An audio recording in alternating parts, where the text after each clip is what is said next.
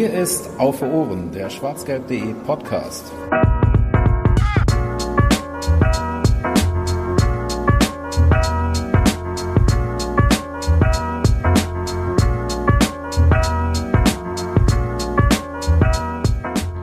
Ich bin wieder hier in meinem Revier. Könnt ihr mal aufhören zu lachen? Ich wollte hier so eine richtig schöne, der BVB ist endlich wieder ganz oben angekommen, Intro machen. Herzlich willkommen zur 57. Ausgabe von Auf Ohren. Wie ihr hört, werde ich nicht ganz ernst genommen von meinen äh, Mitstreitern und wollte eigentlich nur darauf hinaus, dass Borussia Dortmund endlich wieder an der Tabellenspitze angekommen ist. Zumindest sehr nah dran.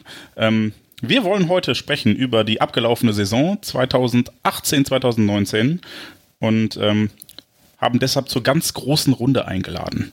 Mit dabei ähm, aus der Technik, hallo Volker. Schönen guten Abend. Aus dem Sauerland, hallo Fanny.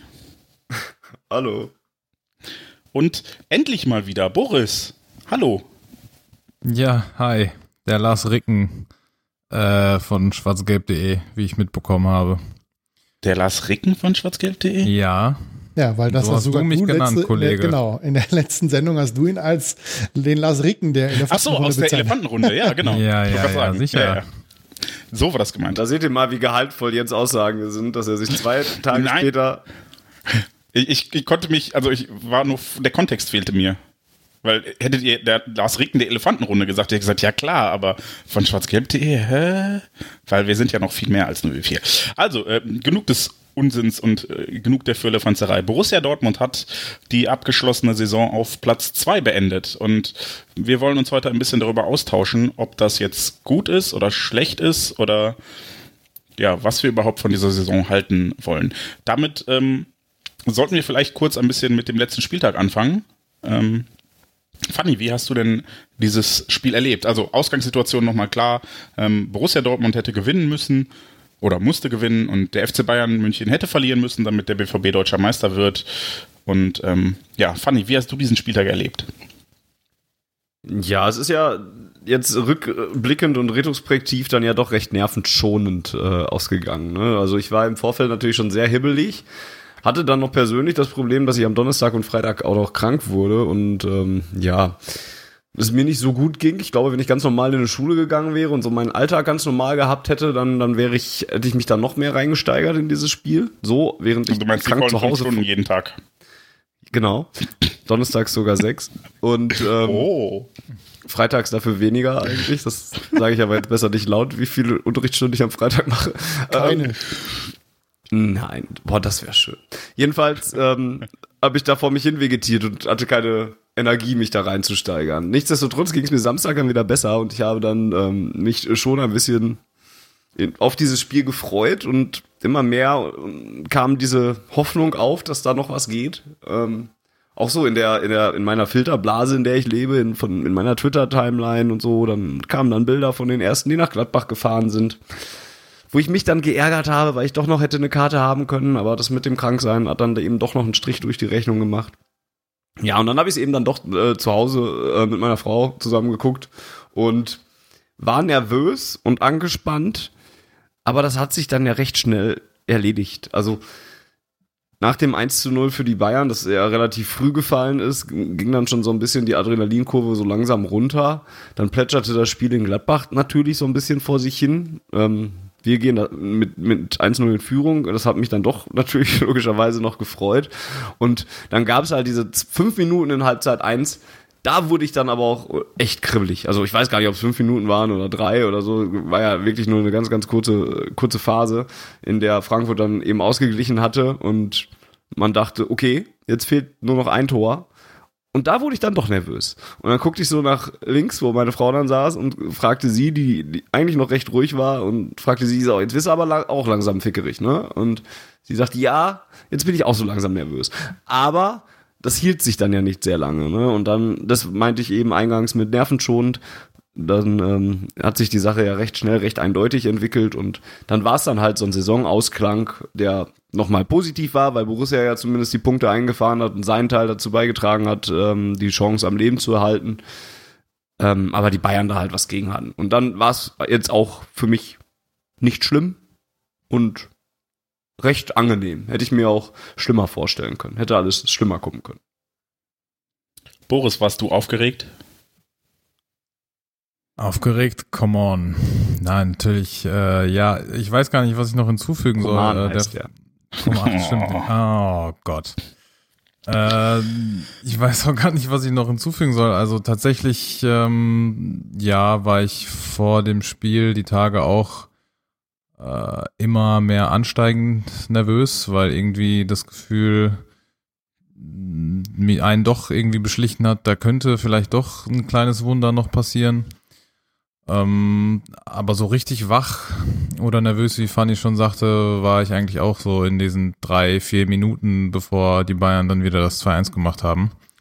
Ähm, hab dann auch, also war auch nicht in Gladbach, hätte da auch hinfahren können. Ähm, hab mich danach auch ein bisschen geärgert, dass ich dann doch nicht da war, weil das Spiel ja auch eigentlich ganz ordentlich war. Ähm, aber war dann trotzdem okay und das Spiel dann äh, der Bayern und unser Spiel parallel geguckt auf äh, iPad und ähm, Fernseher mit der Familie. Und ja, diese drei, vier, fünf Minuten, wie lange äh, auch immer die kurze Freude oder die kurze Hoffnung da äh, Werte war es echt cool. Und danach, äh, nach dem 2-1 der Bayern, war eigentlich relativ klar, äh, schnell klar, dass da ähm, nicht mehr so viel gehen wird, weil ich glaube, auch nach dem 2-1 hat es, glaube ich, auch keine drei, vier Minuten gedauert. Da Fünf, fünf waren's.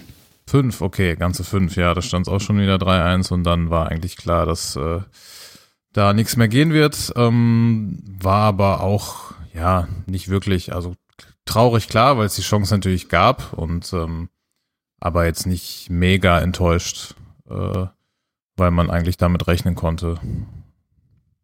Volker, du als äh, rationaler Vertreter hier in der Runde, wie ging's dir am letzten Spieltag?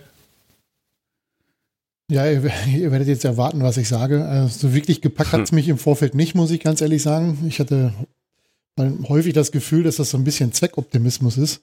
Ähm, nicht, weil ich nicht geglaubt habe, dass Borussia äh, in, in Mönchengladbach gewinnen kann, aber ich hatte einfach nie das Gefühl, dass die Bayern äh, das Heimspiel zu Hause verlieren. Also sie hätten es ja verlieren müssen. Und ähm, ja, wenn es jetzt ein Unentschieden gereicht hätte für, für Dortmund, um äh, deutscher Meister zu werden, also ein Unentschieden des FC Bayern, dann wäre ich sicherlich deutlich nervöser geworden. Aber dass Frankfurt in München gewinnt, ähm, hielt ich für ziemlich unrealistisch.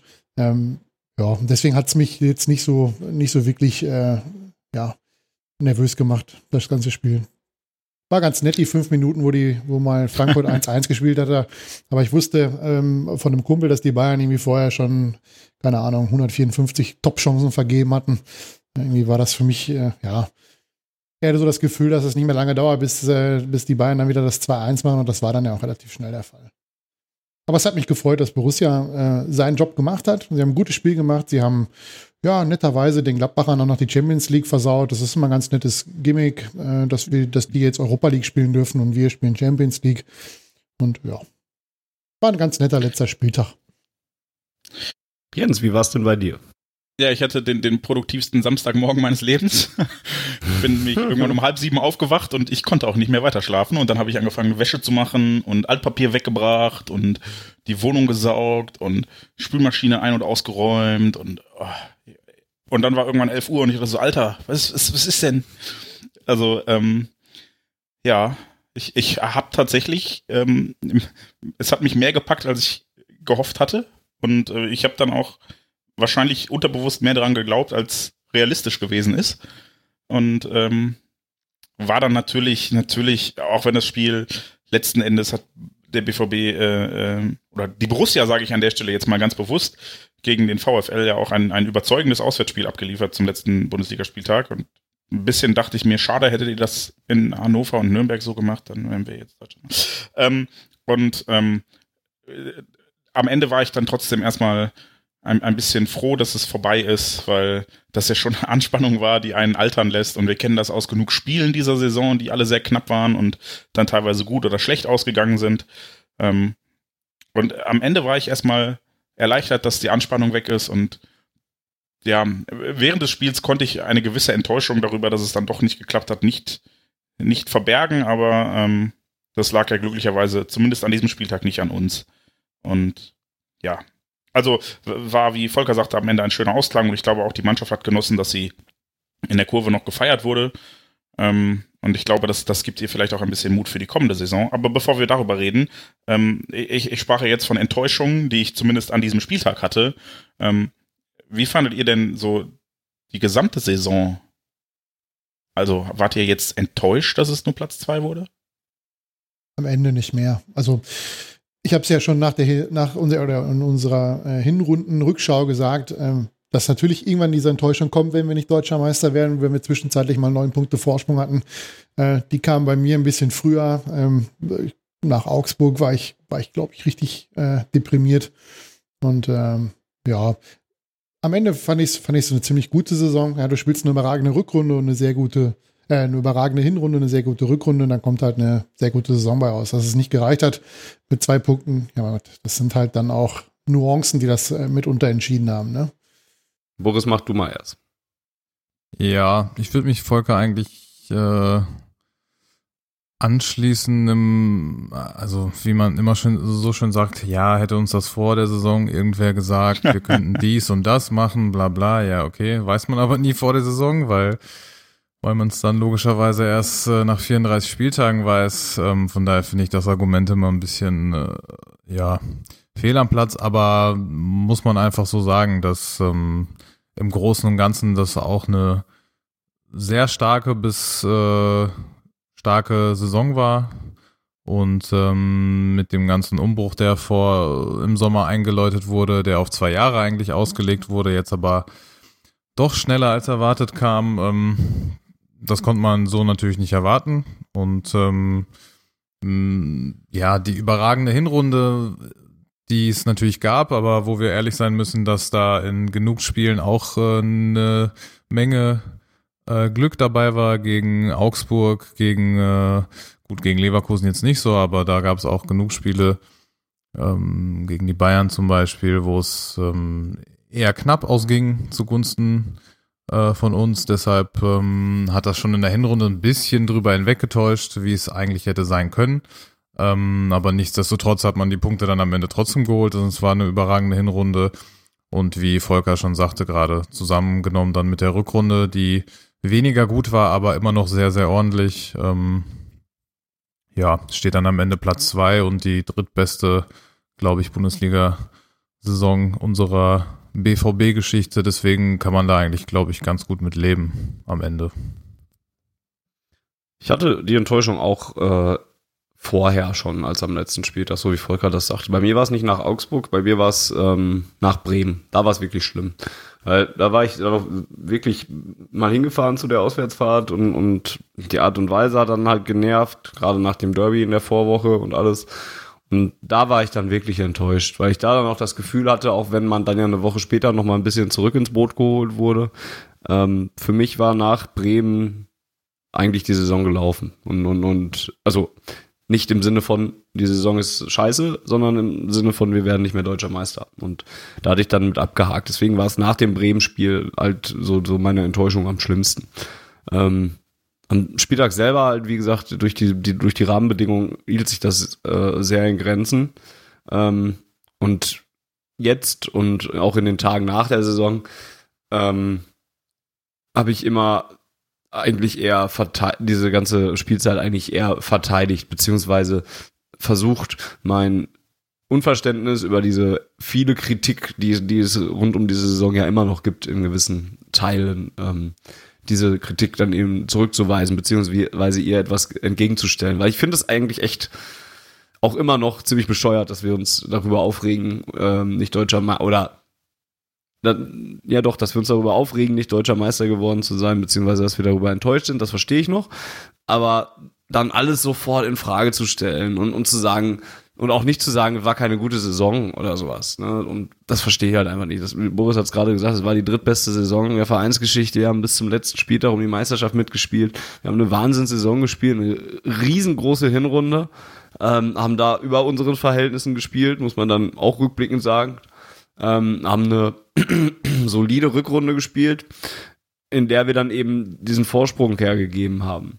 Aber nochmal, habe ich an dieser Stelle, glaube ich, auch schon das eine oder andere Mal gesagt, ich finde, man darf dann nie außen vor lassen, dass die Bayern halt auch wieder einfach eine Riesensaison gespielt haben. Das, das, das kommt nicht so rüber, weil sie nicht so groß war wie in den letzten Jahren und weil, weil man da viel hört aus München und vieles auch nicht gut gelaufen ist.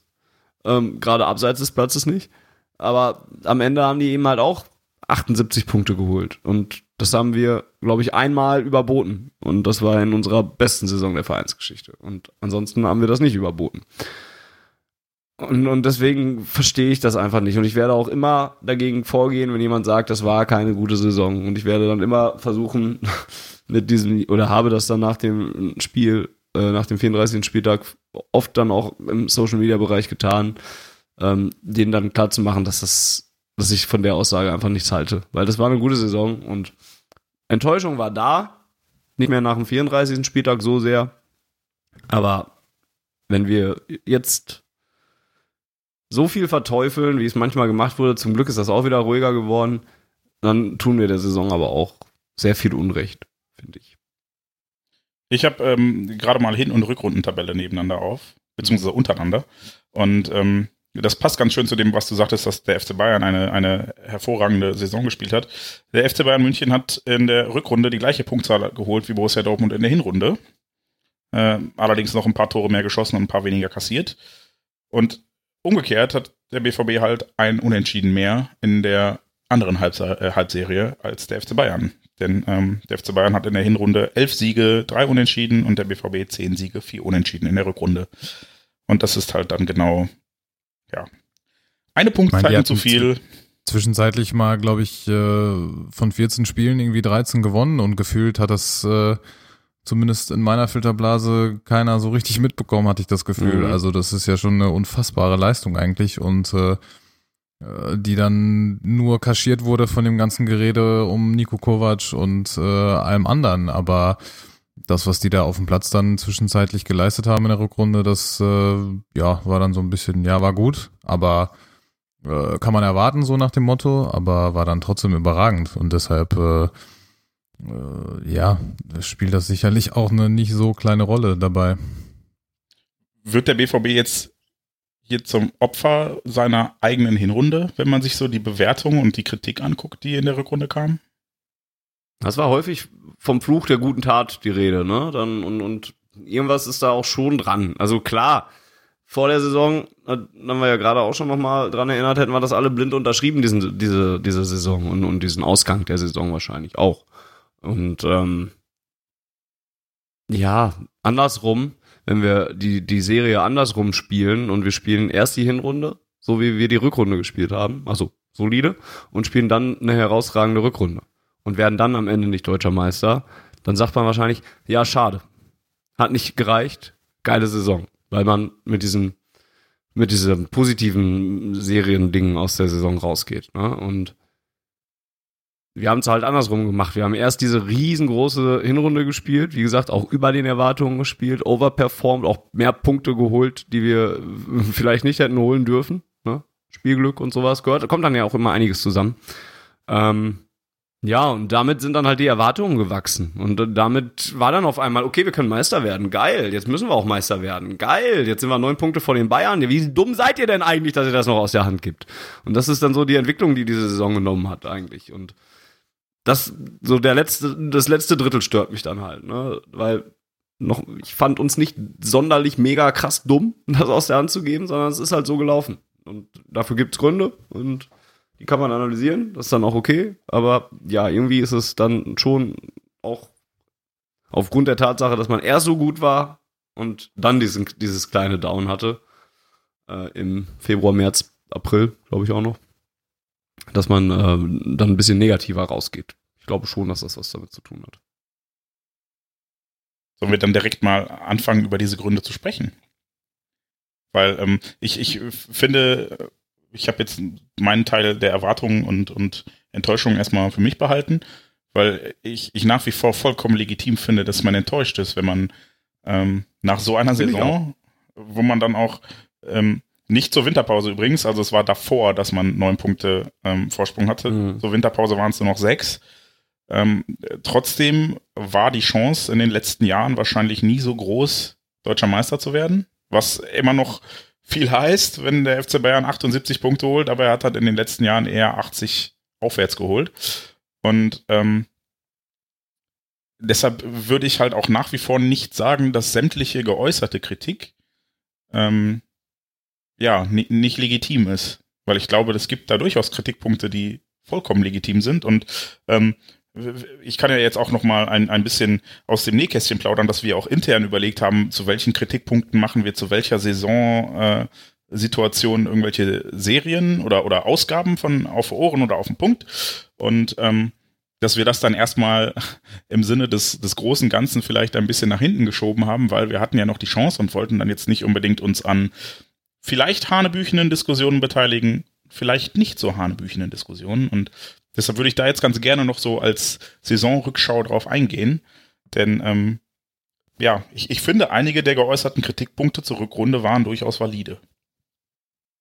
Das finde ich auch. Dann nimm doch mal einen davon und, und, und Sprich doch mal reden. den Elefanten im Raum an, direkt, den du meinst. den Elefanten im Raum. Nee, ich, ja. ich rede tatsächlich jetzt nicht, ähm, also mit mir, und das habe ich ja jetzt auch in mehr Ausgaben schon gesagt, gefiel einfach das, das Auftreten nicht und ich glaube, ich verstehe auch, woher es kommt. Aber ähm, ich glaube, ja, das, das hat's halt, das, das war das, was mich zum Beispiel viel mehr enttäuscht hat als das Ergebnis.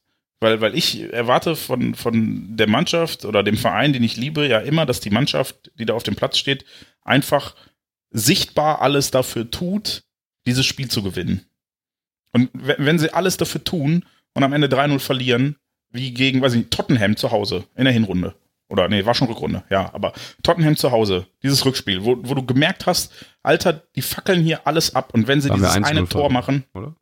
Ja, aber äh, klar, also Ergebnis, also wir haben verloren, glaube ich. Genau, nee, nee, ich meinte auch das, äh, das Rückspiel, aber du hast halt gemerkt und ich habe danach auch hier im Podcast geschwärmt davon, wie geil dieser Abend war, obwohl wir verloren haben, weil, weil ich genau, also das, das Stadion hat dran geglaubt, die Mannschaft hat dran geglaubt und alle haben alles dafür getan, dass dieses äh, kleine Wunder im Sinne von ein 3-0 aus dem Hinspiel aufholen, dass das gar nicht so ein großes Wunder ist, haben wir in der letzten Champions League Runde ja gemerkt. Ähm, also alle haben dran geglaubt und alle haben alles dafür getan, sowohl Stadion als auch Mannschaft.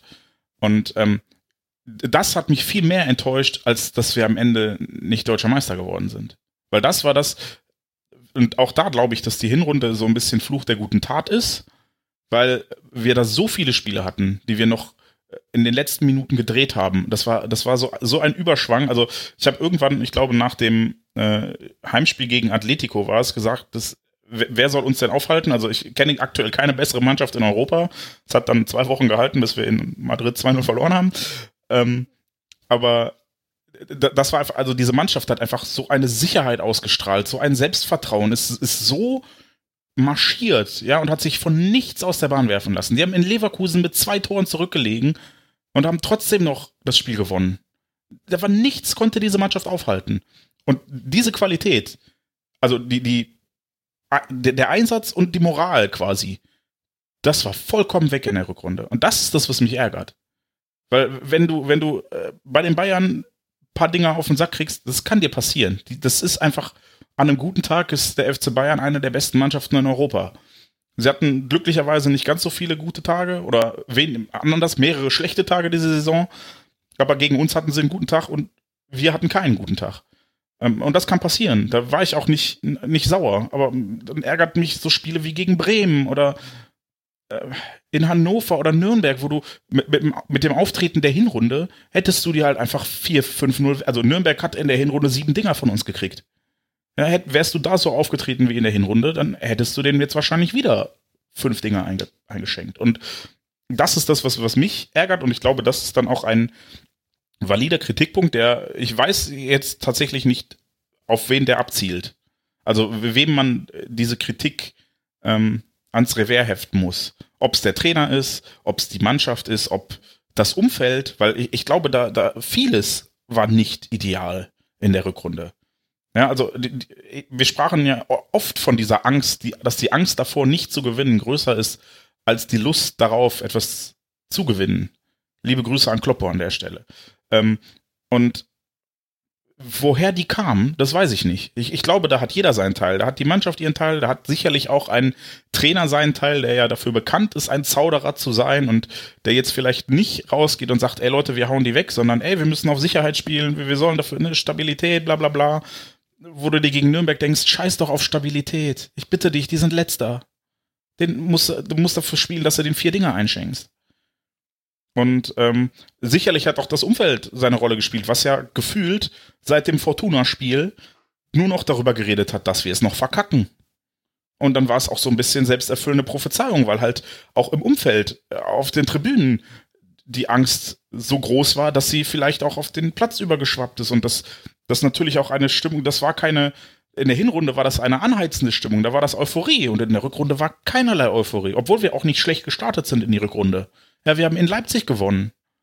Es war jetzt nicht so, dass wir äh, vom ersten Spieltag der Rückrunde direkt wieder, oh Scheiße, jetzt verbaseln wir es, sondern äh, es gab ein paar Spiele und zu viele Spiele, die wir nicht gewonnen haben, aber ähm, es, ich weiß nicht, wo diese Stimmung herkam, habe ich ja jetzt auch schon mehrfach gesagt. Und das war, äh, ja, glaube ich, ein Problem. Und ich glaube, äh, dass das auch, wie gesagt, am Trainer liegt. Und ich glaube auch, die Mannschaft war dem noch nicht gewachsen. Und ähm, ja, ich, ich, glaube, das ist dann auch Kritik, die man valide äußern darf und weshalb man dann auch sagen kann, dass der BVB es ein Stück weit selbst verspielt hat. Also natürlich sollte man ähm, berücksichtigen, dass der FC Bayern eine riesige Hinrunde gespielt hat, äh, Rückrunde gespielt hat. Aber der BVB hätte halt auch nur zwei Spiele mehr gewinnen müssen. Ja, und dass wir die nicht gewonnen haben, dann reden wir halt immer noch von Hannover und Nürnberg oder von Bremen, wo du mit 2-0 führst zur Halbzeit das sind alles Spiele, die du gewinnen hättest können. Und das liegt dann halt auch in eigener Hand. Und ja, das hat mich jetzt zum Beispiel nicht begeistert. Und deshalb kann ich immer noch realistisch anerkennen, dass es eine gute Saison war, aber ähm, eine sehr gute sogar in vielerlei Hinsicht. Aber wir sprechen ja gleich zum Beispiel noch ein bisschen über Einzelspieler. Ähm, aber ich bin trotzdem auch enttäuscht, weil die Chance nun mal so groß war und auch wir haben uns diese Chance ja auch erarbeitet. Ja, es ist ja nicht so, als hätte uns jemand auf dem Silbertablett 42 Punkte in der Hinrunde hingelegt, sondern die haben wir uns hart erarbeitet. Und wir haben es halt dann auch nicht zu Ende gebracht. Selbst aus eigenem Verschulden, aus Fremdverschulden eher nicht. Und das ärgert mich. So, genug äh, Monolog. Jetzt könnt ihr wieder reden. ja, ist viel Wahres drin, was du in den letzten drei Stunden gesagt hast. Äh, da würde ich dich äh, schon unterstützen. Vor allen Dingen der Tatsache, dass es, glaube ich, echt mehrere Sachen sind, die da zusammengekommen sind. Ne? Also auch da haben wir ja öfter mal drüber gesprochen, über diese, die, den Kopffaktor der Spieler. Ich würde das jetzt mittlerweile auch auf fehlende ja, Erfahrung in den Meisterschaftsrennen oder sowas zurückführen, zumindest bei den meisten Spielern. Ähm, wir haben über Lucien Favre und seine Kauzigkeit gesprochen, da hat sich meine Meinung so ein bisschen verfestigt, dass ich glaube, wenn der BVB sich weiterentwickeln will, dann muss das irgendwie wohl zwangsläufig in diese Richtung gehen und hm. dann, dann ist sicherlich die große Frage, ob das kompatibel ist mit dem, was Borussia Dortmund war und vielleicht auch sein sollte und sein möchte und wie das die Fans so haben wollen. Vielleicht auch nur mit mir, aber also äh, ich hatte ja ähnliche Nee, das ist ja nicht nur Probleme. bei dir. Nee, nee, aber also ich erinnere mich auch daran, dass wir über Thomas Tuchel in der Form schon gesprochen haben, ähm, weil halt dieser abwartende Lauerfußball vielleicht ein bisschen bei Zeiten träge ist. Aber ja, vielleicht muss, ja, muss ich dann das auch die, ja. die ähm, Größe haben, das hinzunehmen. Ja, also ich weiß nicht, ich finde den Kritikpunkt an sich ja sogar, ja, Borussia Dortmund war das nun mal. Und vieles hängt halt auch noch diese, diese Kloppzeit, ne? Also da werden wir, glaube ich, in 30 Jahren noch dran knabbern. das, also auch da muss man, glaube ich, einfach mal drüber hin, drüber wachsen, weil ja, das ist schade, dass der nicht mehr da ist und so, aber man neigt auch vielleicht ein bisschen dazu, was zu verklären. Ähm, denn auch da war ja die letzte Saison in der Hinrunde jetzt auch nicht so geil, muss man mal sagen. Und ja, klar, ist das ein geiler Typ und klar hätte ich den auch gerne wieder hier. Aber wir können doch auch nicht immer alles damit vergleichen, mit dem Vollgasfußball, nee, nee, der, der, der jahrelang unter Klopp getan hat. Und das passiert halt noch häufig. Ja, wobei, glaub, da, da wird kein neuer Trainer. Ja ja. Bisschen von der Hinrunde. Ja, Entschuldigung. Nee, nee, alles gut. Ich nee, wollte nur wollt, diesen, ja. diesen Klopfvergleich ein bisschen aus dem Weg räumen, bevor du gerne, ne, also ich habe ja jetzt explizit von Hinrunde, Rückrunde als Unterschied gesprochen und das, das war ja auch schon, was mich störte. So, Entschuldige. Ja, nee, ich wollte zu Fanny nur sagen eigentlich, dass äh, auf, auf diesen Klopp-Faktor, der im harten Kern, glaube ich, der BVB-Fans immer noch nachhängt, da äh, kein neuer Trainer, äh, kein aktueller und kein neuer Trainer gewinnen werden äh, also wird keiner gegen ankommen können und keiner gegen gewinnen können. So, wenn das jetzt jahrelang noch das Narrativ bestimmen sollte, äh, ja, aber damals war das so und so und so. Und ähm, das wird dann, da wird dann jedes Projekt dran scheitern. Bei Tuchel war das fußballerisch echt so ganz, ganz nah dran oder wenn nicht sogar teilweise auch besser in der, ich glaube, das war, war das die erste Saison, wo wir so unfassbar gespielt haben. Ähm, das war fußballerisch und taktisch und was die Flexibilität auf dem Spielfeld selber angeht, war das ja teilweise um Längen besser als das, was wir ähm, auch teilweise unter Klopp gespielt haben, besonders am Ende. Und ähm, jetzt nur auch wirklich explizit auf diesen Punkt angesprochen, was Klopp betrifft, glaube ich, äh, kann man da eigentlich nur verlieren, wenn man da zu lange dran hängen bleibt. Er war halt die eierlegende Wollmilchsau. Also ja. genau das. Der hat halt alles verbunden hier. Ne? Das war der Charakter, der in das Ruhrgebiet und, und zu, zu Dortmund passte. Das war der Fußball, der zu den Fans passte. Dann war er auch noch erfolgreich. Jeder mochte ihn und so weiter. Ne? Und ja, find das mal.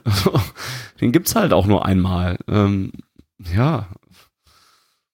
Und dann sollte man sich dann vielleicht irgendwann davon verabschieden. Ne? Also, hm, schwierig. Dann, dann fasse ich mal zusammen. Bei, ja, bitte. Oder nicht? Nein, nein. Ich wollte nur sagen, äh, wie lange, wie, wie, wie, wie das Sprichwort nochmal geht, wie lange man äh, braucht, um über jemanden hinwegzukommen, so lange wie Stimmt, man mit dem ja. zusammen war, ne? Ja, dann wird es noch ein bisschen dauern. Also ja, ja. Äh, was haben das, wir? Da, da, sind die Auffassungen aber auch unterschiedlich. Manche sagen halb so lang, manche sagen doppelt so lang, manche ja, sagen gut. genauso lang. Ist schwierig. Ja.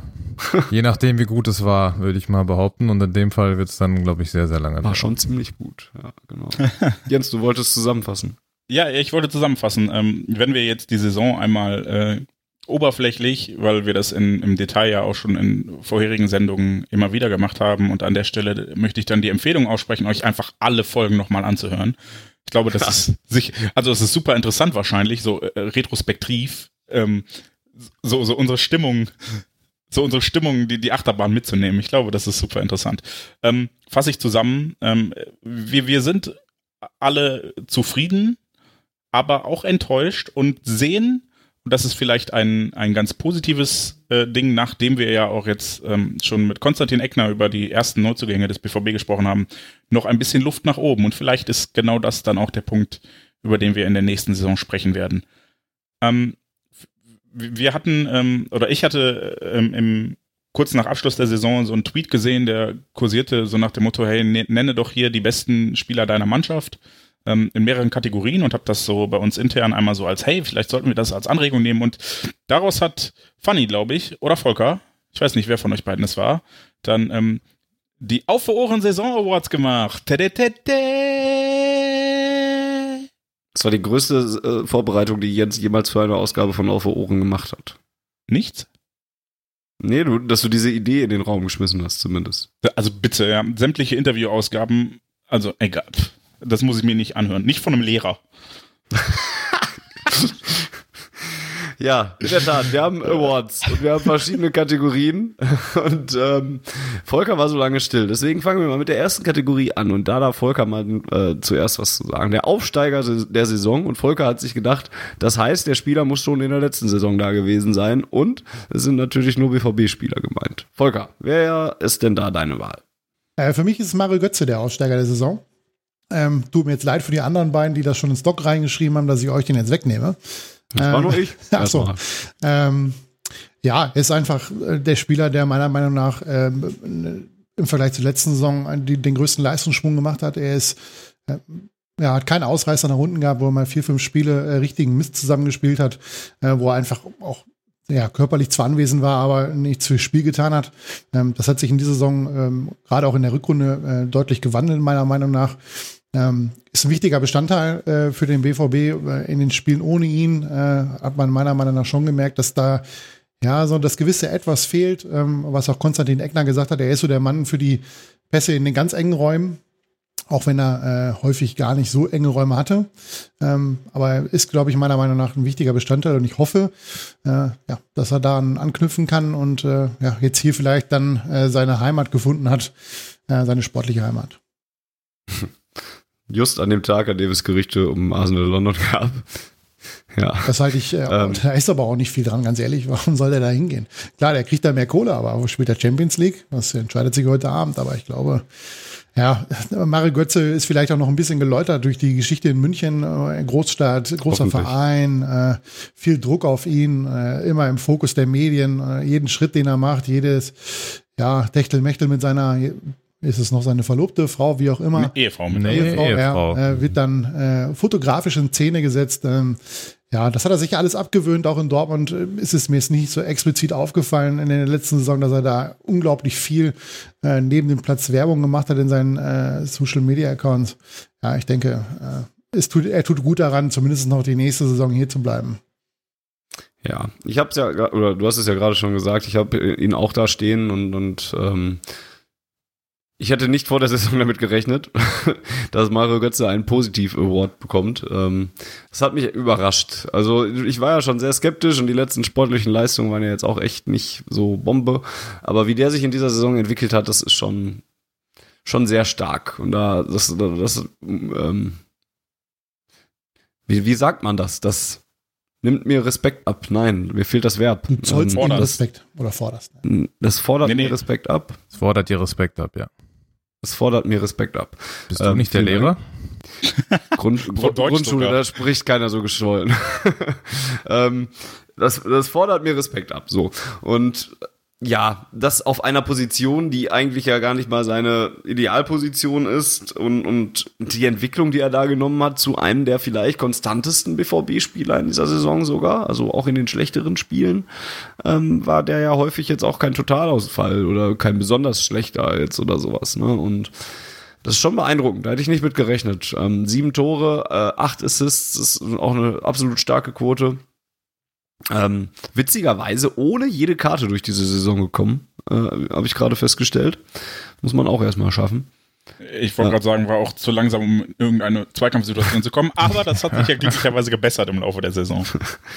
Ja, durchaus. Und ähm, ja, eine Entwicklung, die ich ihm so nicht zugetraut hätte. Volker hat vieles Richtige schon gesagt. Und ähm, ja, da, da, da, auch wenn ich immer noch jemand gerne anderes im, im Sturm hätte, ähm, finde ich schon, dass Mario Götze da sich seine Position verdient hat. Und es wäre dann an der, andererseits auch wieder schade, wenn er rausfallen würde komplett. Also, wenn wir einen neuen Stürmer noch irgendwo herkriegen, dann hätte ich gerne eine andere Position für Götze.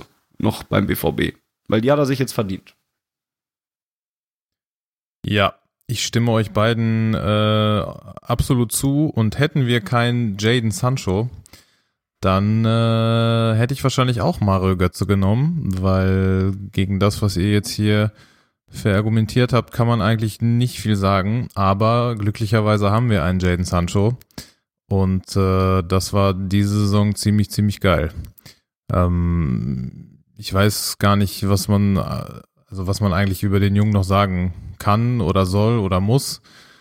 Äh, ja, unfassbar. Für mich ist das so ein Spieler, kennt bestimmt auch jeder das Gefühl, der auf der Tribüne steht und es läuft nicht so im Spiel und man sehnt sich nach irgendwie dem einen, den, dem einen Wechsel, der jetzt äh, das Spiel wieder belebt und jedes Mal, wenn der nicht gespielt hat von Anfang an und eingewechselt wurde und du siehst ihn das erste Mal an der, an der Seitenlinie stehen und das Einzige, was man sich denkt, ist geil.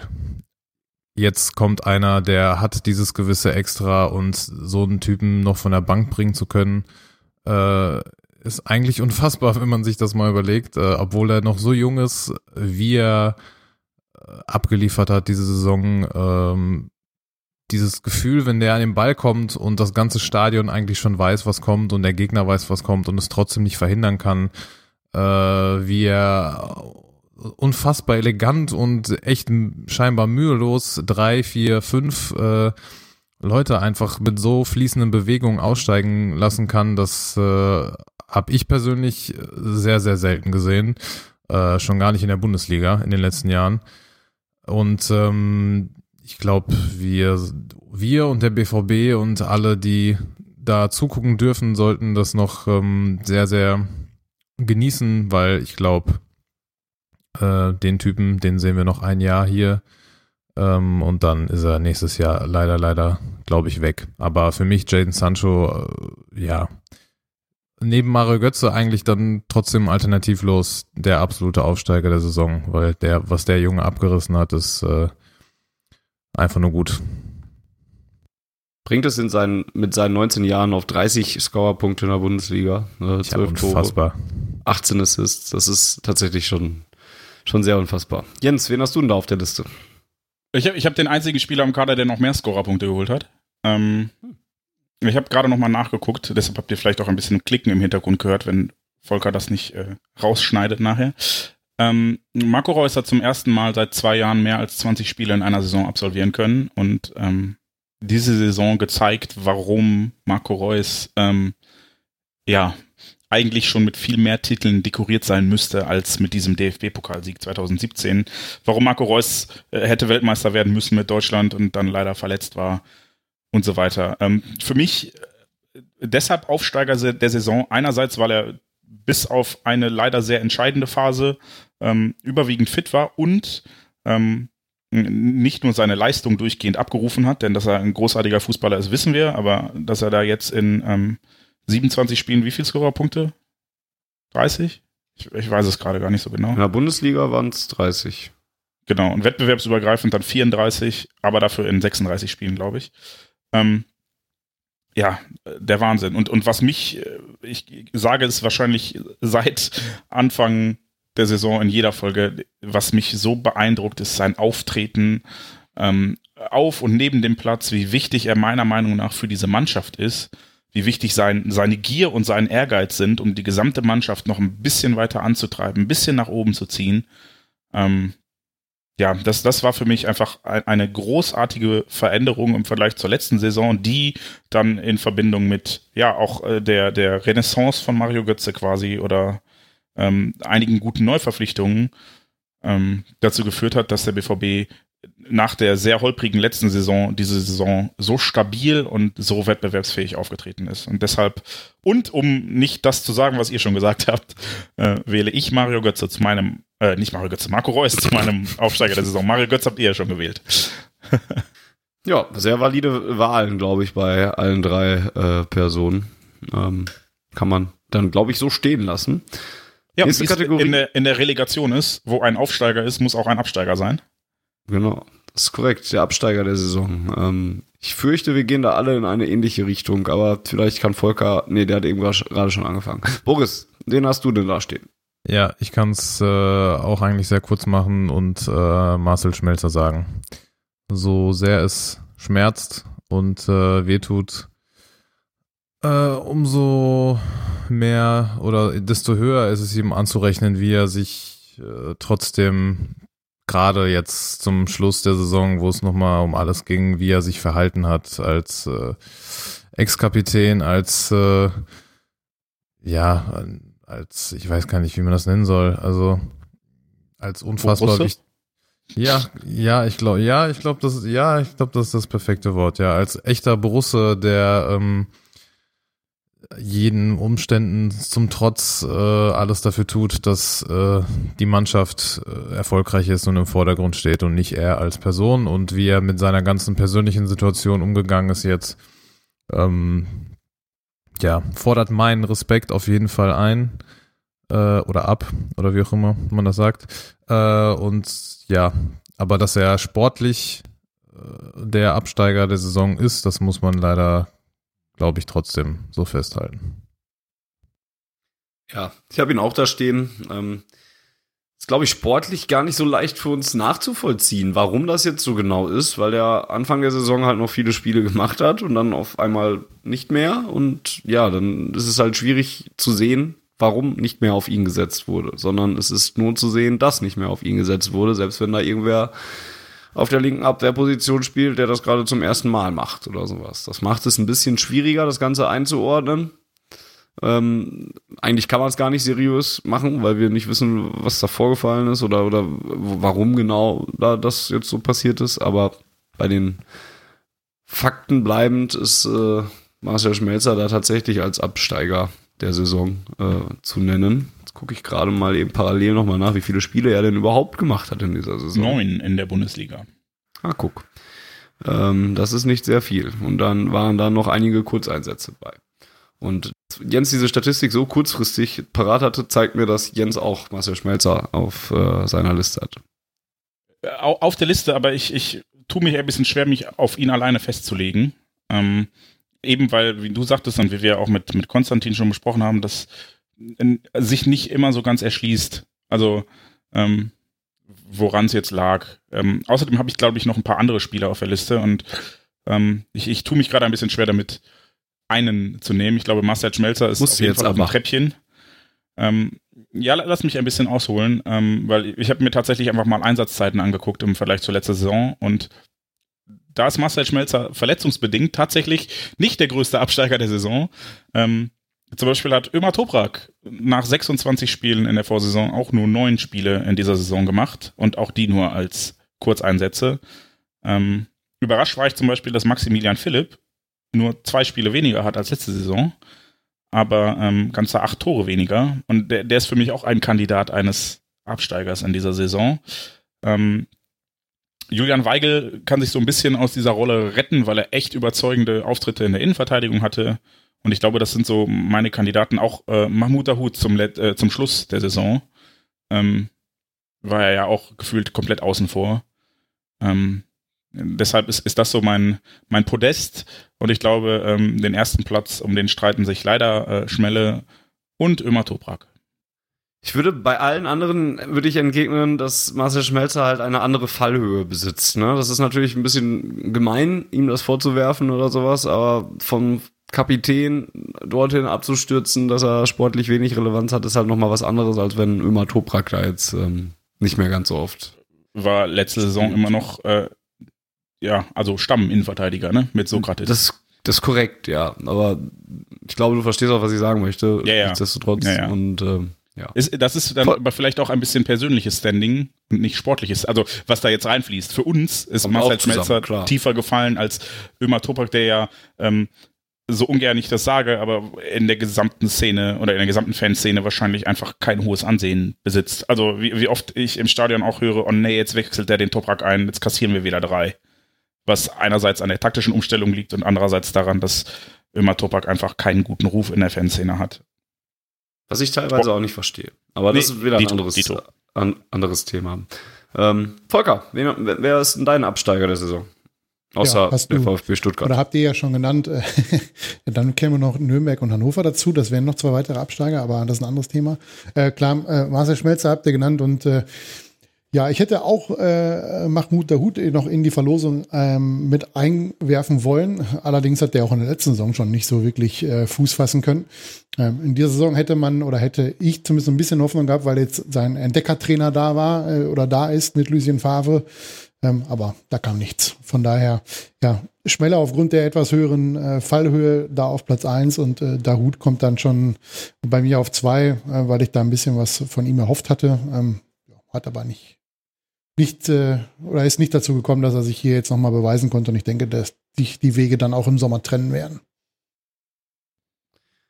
Jo, da würde ich auch von ausgehen. Jetzt hat der BVB sehr viele neue Spieler verpflichtet in der letzten Sommerpause und in der Hinrunde sehr viel Lob für diese Verpflichtungen bekommen. Und auch Marcel Reif sagte im Gespräch mit uns, ähm, dass man ja fast alles eigentlich richtig gemacht habe.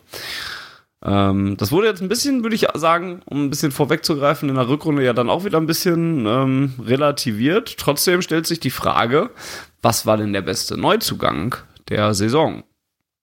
Jens. Jetzt hast du mich gerade ein bisschen kalt erwischt. Ähm, ich, ich äh, gucke erneut unseren Kader so ein bisschen durch und ähm, nach der Hinrunde war die Sache ja klar, da haben wir schon drüber gesprochen, dass es eigentlich Axel Witzel sein müsste, der dann aber äh, ja, ja vielleicht wieder auf ein normales Leistungsniveau herabgefallen ist oder vielleicht auch ein bisschen runter. Ähm, Thomas Delaney hat äh, eine, eine tolle Saison gespielt. Ich, ich tue mich ein bisschen schwer, Achraf Hakimi zu nehmen, weil er nur ausgeliehen ist der sonst aber bis zu seiner Verletzung, der kurz vorher war ein bisschen überspielt, aber sonst auch eine, eine grandiose Saison gespielt hat. Manuel Akanji war lange verletzt. Abdo Diallo musste dann ein bisschen links aushelfen. Ähm, und äh, bei Paco, der hat Potenzial, aber hat es noch nicht ganz abgerufen. Ähm, deshalb nehme ich Axel Witzel. Auch wenn er schuld daran ist, dass wir grausame Perücken im Fanshop hat. Aber da kann er ja auch wahrscheinlich weniger für. Also Axel Witzel. Und damit rüber zu Boris. Ja, ist auch meine Wahl. Ähm, also nach der Hinrunde hätte man das wahrscheinlich sowieso gesagt, wie Jens schon gerade angemerkt hat, aber ähm, für mich auch in der Rückrunde noch trotzdem am nächsten eigentlich dran an Normalniveau oder zumindest an dem Niveau, was man ansatzweise äh, in der Hinrunde auch gesehen hat und für mich immer noch eigentlich und ich glaube für Favre auch mit der wichtigste Spieler auf dem Platz, der so die perfekte Balance zwischen äh, Angriff und Verteidigung oder andersrum herstellt und äh, ja, für mich ganz klar Axel Witzel. Und Volker, hast du auch den Belgier? Äh, ja, äh, den Belgier äh, habe ich als Spieler, aber ich hätte eigentlich jemand anders gewählt äh, als Neuzugang. Das ist jetzt äh, kein Spieler, sondern der Trainer. Ähm, bei, bei aller Kritik, die ich auch äh, gegenüber Schön. Favre geäußert habe, defensives Auftreten, ähm, ja, die Wechsel gegen Hoffenheim oder gegen Mainz, äh, wo er statt Entlastung als offensive Variante lieber nochmal den 58. Innenverteidiger hinten reinstellt, was da gegen Hoffenheim ja dann auch nicht funktioniert hat. Ähm, muss man unterm Strich sagen, dass äh, 76 Punkte nach einer äh, ja, Saison letztes Jahr, wo wir mit Ach und Krach mit, ich lass uns 58 Punkte gewesen sein, nur aufgrund des besseren Torverhältnisses die Champions League Qualifikation noch geschafft haben. Ähm, ja, er hat vieles, vieles richtig gemacht, sonst hätten äh, wir keine 76 Punkte äh, gehabt. Er hat vieles äh, auch richtig gemacht, gerade in der Hinrunde, weil das kommt ja nicht von ungefähr, dass es so gut funktioniert hat.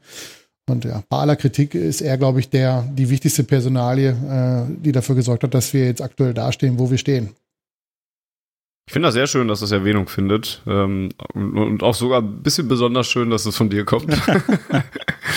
ähm, ich habe allerdings eher an den Spielern selbst herum, herumgedoktort und herumgedacht und hatte dann auch so viele, viele Ja-Abers. Ne? Bei Axel Witzel war es dann zum Beispiel auch diese Rückrunde, die dann echt nicht mehr so stark war. Ähm, da sehe ich, ich bin gerade beim Kicker und da sehe ich dann gerade so ab Spieltag 22, 21 so ganz viele 3,5er schon fast als beste Note und dann geht's mehr so in Richtung 4, 5 und sowas.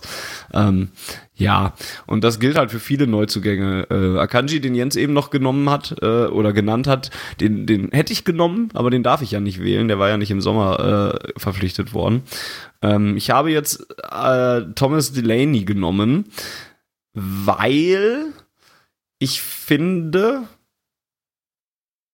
also erstens, weil ich nicht Axel Witzel auch nehmen wollte und zweitens, ähm, weil ich finde, dass er vielleicht so ein bisschen der konstantere Spieler da ist. Im Sinne von, Axel Witzel hatte ähm, höhere Höhen, aber Thomas Delaney war vielleicht in der Breite solider.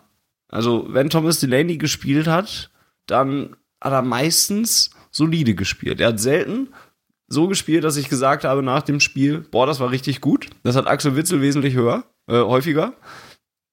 Aber Axel Witzel hat eben auch häufiger Spiele gemacht, wo ich gesagt habe, okay, das war jetzt mal nix.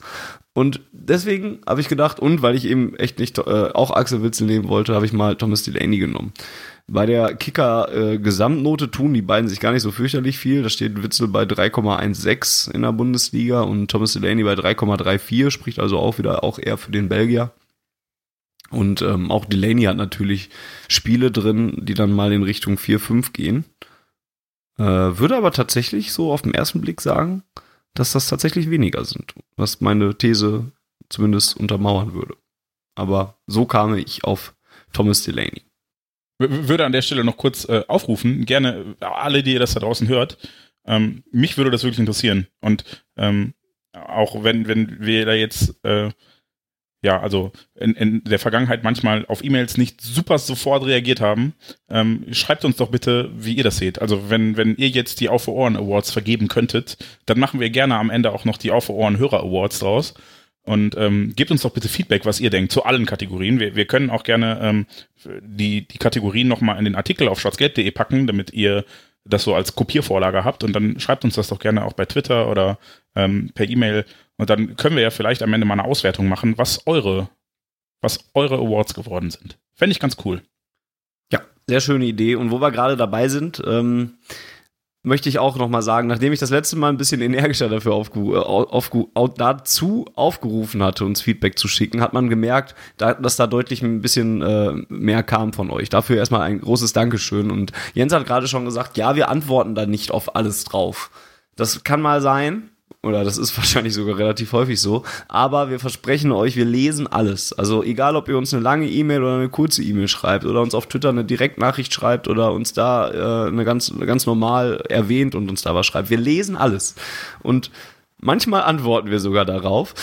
Aber wenn wir das nicht tun, heißt das echt nicht, dass wir das nicht zur Kenntnis nehmen. Wir freuen uns auch über und alles. dass wir das nicht zu schätzen wissen. Ne? Also das ist viel Genau. wichtiger. Zur Kenntnis nehmen ist das eine, aber wir wissen das alles zu schätzen und ähm, ich, ich kriege auch manchmal irgendwie von, von Redaktionskollegen Sprachnachrichten über zwei Minuten. Die, ich weiß das wirklich zu schätzen, finde das super toll. Danke, Kalle, an der Stelle. Ja. Ah. Ähm, und manchmal sind da einfach Anregungen drin, die wir dann auch diskutieren müssen. Deshalb ähm, kommt da nicht sofort ein, ja, machen wir, sondern manchmal auch einfach, wie können wir das umsetzen? Und ähm, ja, Genau, wir, wir wissen wir das wirklich zu schätzen.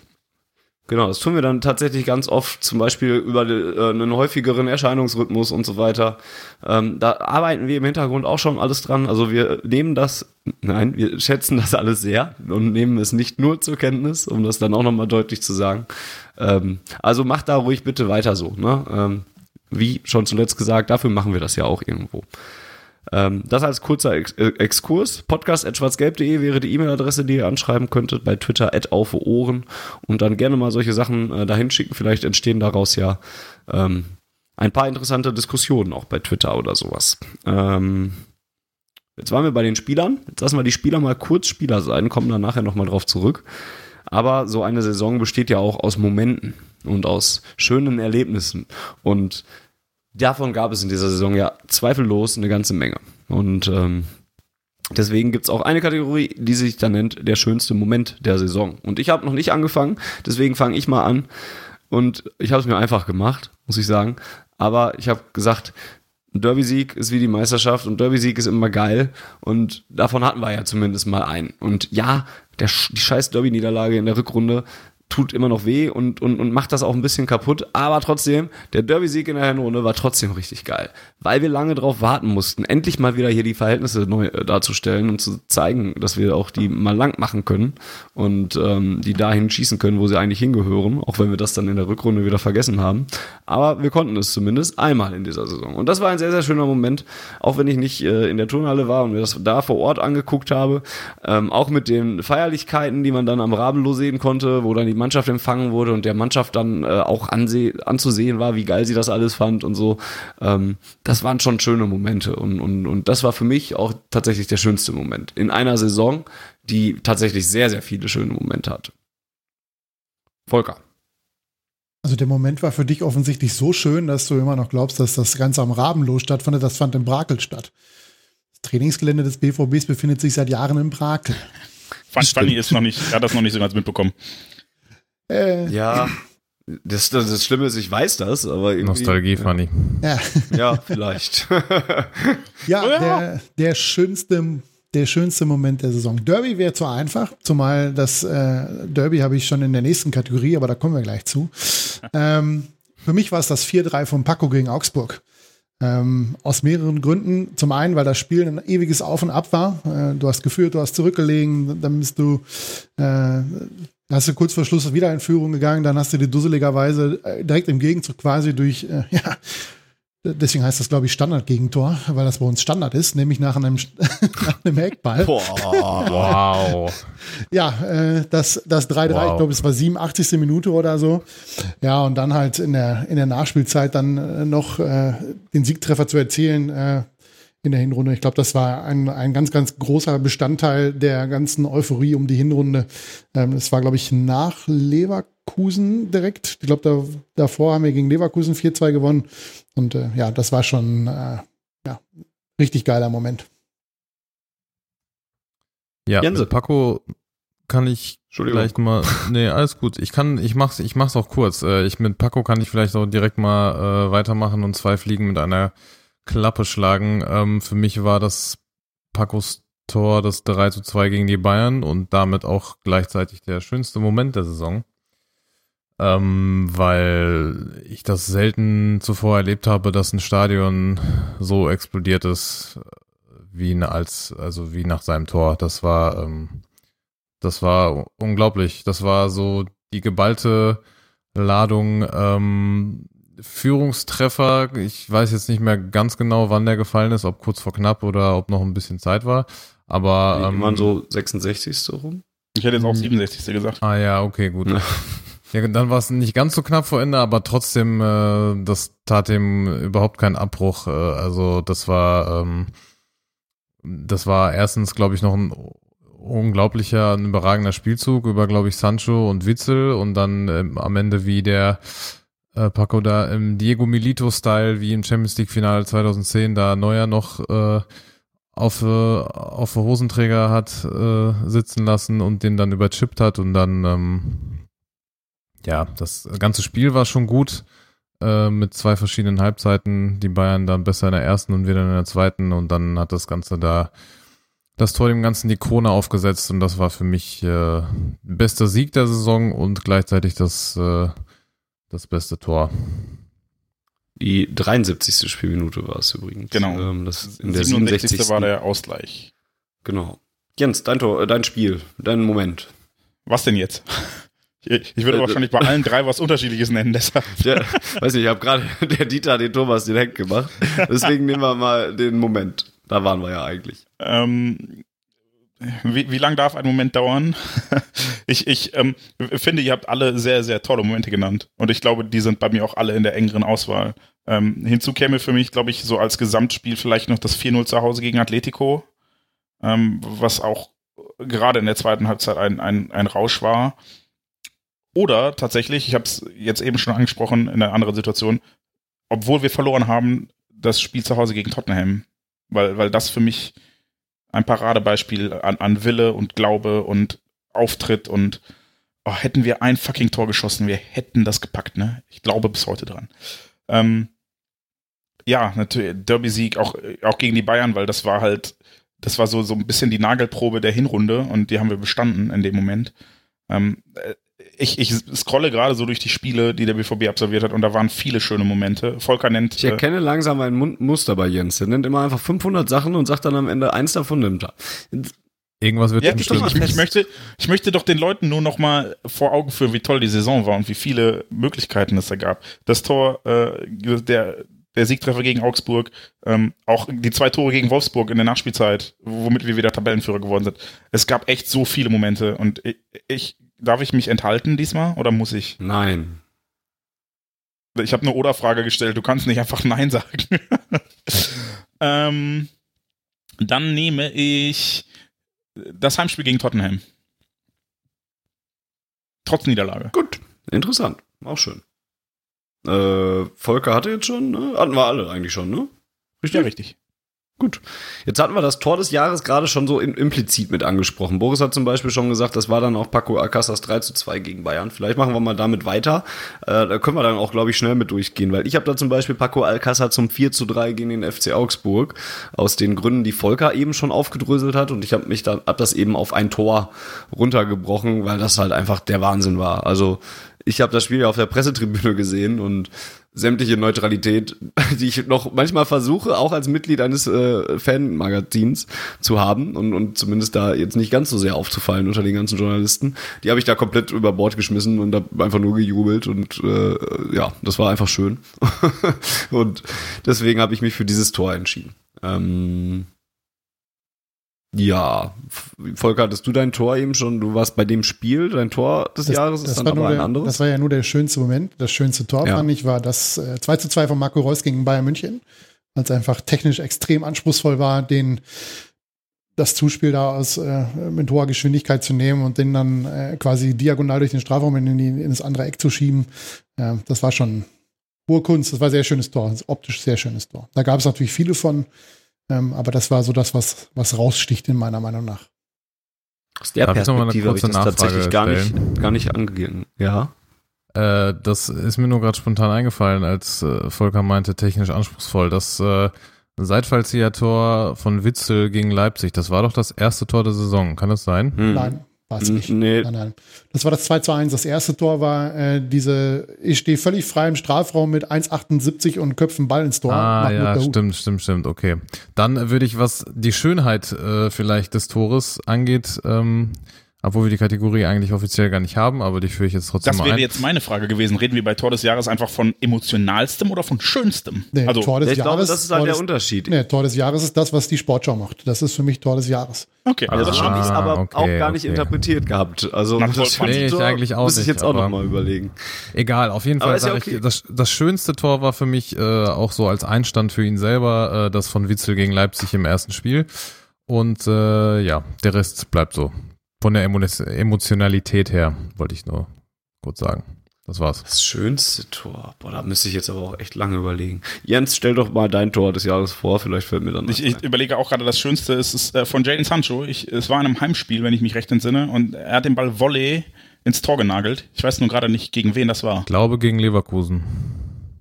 War das gegen Leverkusen? Also ich glaube, das war mein schönstes äh, Tor, wobei da viele waren. Äh, auch, auch auswärts in Leverkusen zum Beispiel, die waren ja alle großartig herausgespielt.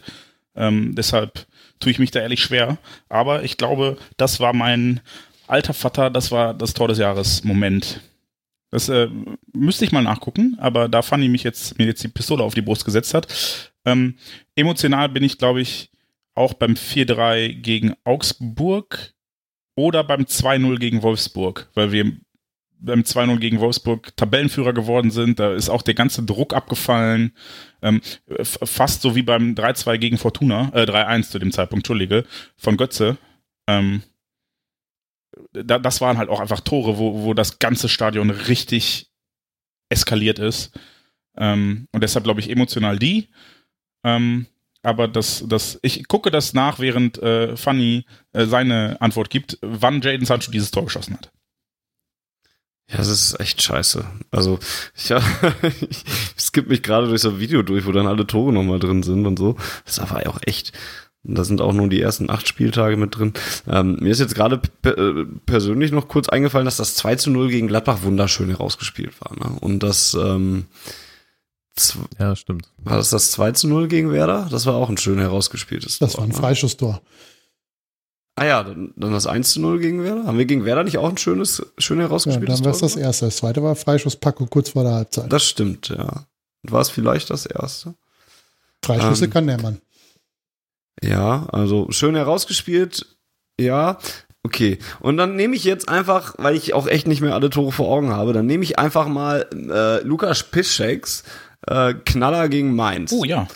In, äh, in Mainz. Ähm, zum Siegtreffer, zum 2 zu 1 Siegtreffer. Das war äh, auch einfach so ein geiles Willentor. Und, und außerdem mag ich diese, diese Strahls, Strahls, Strähle, diese, diese Strahltore, die mag ich. Bist du nicht Deutschlehrer? Ja, aber wann benutzt man denn den Plural von Strahl? Jetzt. Sonnenstrahlen zum Beispiel. Ja, gut, Sonnenstrahlen, das ist ja auch schon. Naja, ich mag auf jeden Fall diese Distanztore, die sich wie so ein Strich da durchziehen und ähm, deswegen nehme ich jetzt einfach Lukas Piszek in Mainz. So, wann hat Sancho das Tor gemacht? Ich, ich gucke noch, er hat so viele Tore gemacht, das ist leider nicht so schnell zu finden. Müsste Leverkusen gewesen sein. Zum 1-0, glaube ich. Glaube ich auch. Gott, gegen Hertha hat er beide gemacht. Ah, ist das kompliziert. Ja, ihr, ihr da draußen werdet es sicherlich wissen und mich dann alt aussehen lassen, aber Jaden Sanchos Volley-Schuss in einem Heimspiel war es, glaube ich. Das war mein fußballerisches Tor des Jahres. Gut. Gab auch ein paar nicht so schöne Momente. Das machen wir jetzt schnell. Also komm, nein, das machen wir jetzt schnell. Schlimmster Moment der Saison, Volker, du hast es eben schon angekündigt. Los, Ja, ich das Derby. Und äh, da ihr das ja alle nehmt, nehme ich noch was anderes. Das 3-3 gegen Hoffenheim. Da habe ich glücklicherweise nichts, also nichts live von gesehen, weil ich äh, ihr am um Kann dir sagen, Vorbereitung treffen mache. Ja, ja, das Ja, jetzt wo es Volker das an, an, anspricht, äh, ja, das war auch scheiße, ey. ja, äh, ja, sorry. Jetzt sitzen wir äh, hier alle suizidal, also ah, scheiße. ja, nee, deswegen wollte ich das schnell machen. Ja, das war, ich habe mir nur, ja, Derby sowieso, Rückrunde, klar, brauchen wir nicht drüber reden. Das war, glaube ich, das schlimmste Spiel der Saison. Äh, sowohl von der Stimmung als auch sportlich. Ähm, aber das Spiel gegen Hoffenheim habe ich tatsächlich auf der Pressetribüne verfolgt und äh, das war sehr, sehr schlimm und sehr, sehr hart. Also das bewegt, also gegen das Derby und das Spiel bewegen sich so ungefähr in demselben Bereich, aber Derby natürlich nochmal äh, eine Ecke schlimmer. Ich nehme auch das Derby, weil da macht es noch schlimm, dass sie noch nicht mal viel leisten mussten dafür. Die mussten ja noch nicht mal gut sein. Und das macht es auch sehr schlimm. Und ähm, ja, auch wenn sie uns damit nicht die Meisterschaft versaut haben und die Vergleiche mit 2007 immer noch nicht funktionieren. Es bleibt eine schmerzhafte Niederlage, das muss man dann doch leider zugeben. Ähm, ja, genug gesagt.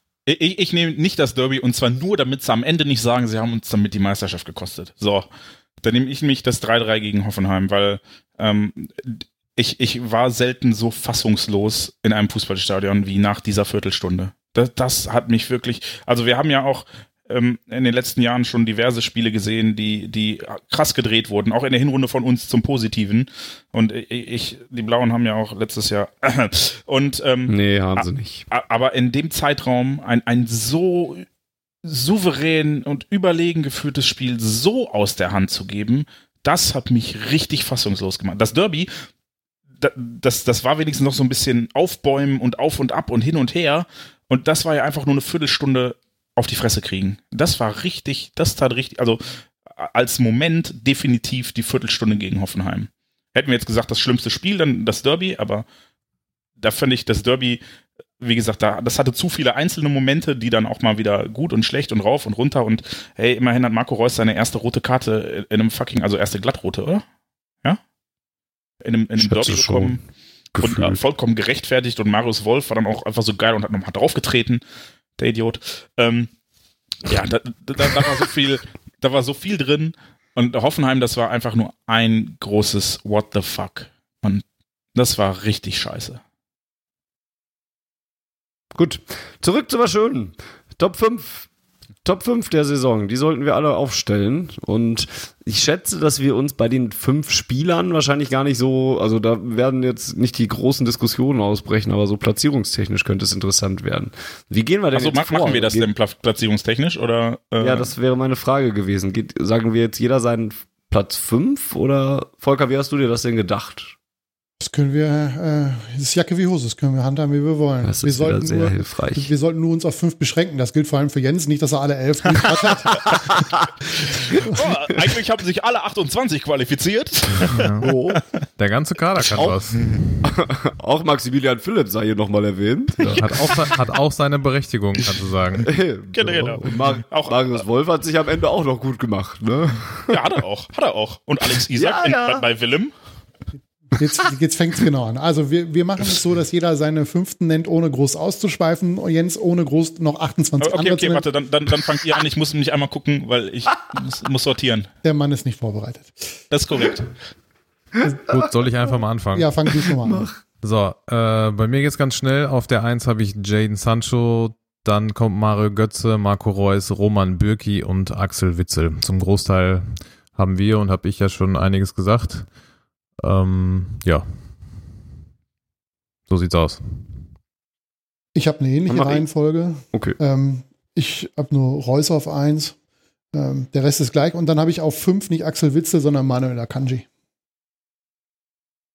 Mhm. Jetzt fehlt mir der Überblick, um das jetzt so zu vergleichen mit euch beiden. Ich habe auf 5 Roman Bürki, der, finde ich, eine echt herausragende Saison gespielt hat. Geht auch viel zu häufig sogar noch unter. Und den ich halt auch am Mikrofon, das sagt man so bei Westland, wo ich herkomme, ähm, der, der dann am Mikrofon noch gute Performances macht. das macht Roman Bürki auch.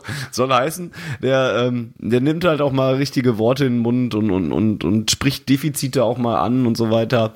Ähm, fand ich in dieser Woche, äh, in dieser, in dieser Woche, in dieser Saison dann auch noch äh, ganz gut, dass er da auch noch mal einen Schritt nach vorne gemacht hat, in meinen Augen. Auf Platz 4 Paco Alcázar, wer so viele Tore schießt, muss einfach in die Top 5. Ähm, für die Top 3 reicht's aber nicht, weil ich da spielerisch und fitnesstechnisch immer noch so ein bisschen meine Zweifel habe. Mario Götze habe ich eben schon was äh, genug drüber gesagt. Marco Reus ist der beste Marco Reus, den es vielleicht jemals gab. Äh, auf Platz 1 habe ich aber, das ist jetzt echt Quatsch, was ich hier mache eigentlich. Vor allem mit dem, was ich nachher, naja. Ähm, e egal, ich habe auf, auf Platz ja, 1 hab ich, hab ich Jadon Sancho Und meine Verwirrung erkläre ich dann gleich nochmal. Also, Äh, Platz 5, Axel Witzel. Platz 4, Paco Alcázar. Platz 3, Roman Bürki. Platz 2, Jaden Sancho. Platz 1, Oh Captain, My Captain, Marco Reus. Kurz genug oder soll ich jetzt noch erzählen, wer auf 6, 7 und 8 war? nein. Passt. Ja, und dann erkläre ich meine Verwirrung, denn ich, die nächste Kategorie ist der Spieler der Saison. Und das ist bei mir der Mann, der auf Platz 2 der Top 5 war. Aber eigentlich ist es auch Quatsch, den Spieler der Saison nochmal abzufragen, Volker, wenn man schon eine Top 5 gemacht hat. Ne, es gibt ja einen Unterschied, ob man Top 5 hat oder ob es einen, einen Unterschied zwischen dem wichtigsten Spieler oder dem besten Spieler. So sieht's Okay, aus. so komme ich raus aus der ganzen Sache.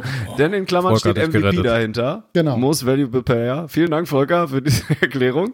Denn damit kann ich erklären, warum Marco Reus noch ein bisschen wichtiger war als Jaden Sancho. Denn der hat menschlich die Mannschaft äh, auch noch vorangetrieben, hat eine ganz andere Position in dieser Saison eingenommen äh, als Kapitän und, und als Vorweggeher. Man hat ihn in den äh, Spielen, in denen er nicht da war, hat man sehr, sehr deutlich gemerkt, dass das, äh, dass da was gefehlt hat. Und deswegen ist Marco Reus noch wichtiger als James, äh, jetzt bin ich ganz aufgeregt, als James Sancho. Und deswegen steht er zwar in der Top 5 hinter ihm, aber ist trotzdem der MVP. So, vielen Dank, Volker. Boris, du musst jetzt genau das gleiche sagen wie ich auch. Ja, muss ich auch wirklich, weil äh, das ist bei mir genau derselbe Fall. Ja, ich kann eigentlich gar nicht so viel hinzufügen. Äh, bei mir ist Marco Reus auch der MVP und ähm, jetzt überlege ich noch irgendwelche schlauen Gründe zu nennen, die du nicht genannt hast, aber kann ich nicht. Deswegen sage ich, ja, menschlich, spielerisch ähm, absolut top. Wichtigster Mann bei uns. Ähm, und ähm, ja, unverzichtbar. Volker wollte sich gerade schon anschließen. Genau, ich schließe mich an. Äh, ganz einfache Erklärung. Es ist in der Phase, wo es im Frühjahr nicht lief, war die Phase, wo Marco Reus gefehlt hat. Hm. Und Jens? Du könntest, kannst jetzt das umgedreht machen. Du hast ja Marco Reus schon auf der 1, kannst aber trotz. Kannst du mal aufhören, in meinen Trommelwirbel reinzureden? Meine Entschuldigung. Güte. Nee, ich äh, habe ihn als Aufsteiger der Saison genannt. Das war in meiner Top 5 Platz 1. Das ist äh, klar, für mich ist Marco Reus der Spieler der Saison bei Borussia Dortmund. Ähm, ich habe das auch beim, beim Aufsteiger der Saison schon äh, erklärt. Also ähm, äh, vor allem sein menschlicher und sportlicher Wandel, die gehen ja Hand in Hand, aber ich finde beeindruckender noch seinen menschlichen Wandel von ähm, dem, dem ja, schüchternen Jungen an der Seitenlinie, äh, der bei Interviews kein, kein Wort gerade rauskriegt, zu dem, der zu Lothar Matthäus sagt, ey, jetzt halt doch mal die Fresse, können wir mal aufhören, über Mario Götze zu diskutieren, das tut dem Jungen nicht gut. richtig stark, richtig stark. Und wie Volker gerade sagte, es waren die Momente äh, oder die Phase, in der Borussia Dortmund meines Erachtens nach die wichtigen Spiele verloren hat. Ja, Pokalspiel gegen Bremen, äh, Tottenham und dann halt auch Hannover und Nürnberg nicht gewonnen, ähm, war die Zeit ohne Marco Reus. Und ich will mir gar nicht ausmalen, wie die Saison gelaufen wäre, hätte er sich nicht da verletzt. Glücklicherweise nicht so schwer, sodass er dann auf am Ende 36 Pflichtspiele kam mit 34 Scorerpunkten. Ein irrer Wert. Ein irrer Wert einfach. Und ähm, ja, für mich der, der wichtigste Spieler in diesem Kader von Borussia Dortmund. Gut. Und dann haben wir schließlich noch einen besten Spieler der Saison Award ligaweit. Äh, bei Boris weiß ich, was er da stehen hat. Er hat dann nämlich wieder Marco Reus stehen. Deswegen können wir das, glaube ich, relativ einfach halten, denn da haben wir jetzt wirklich alles drüber gesagt. Oder möchtest du das noch weiter ausführen, Boris? Nö, gibt nichts hinzuzufügen.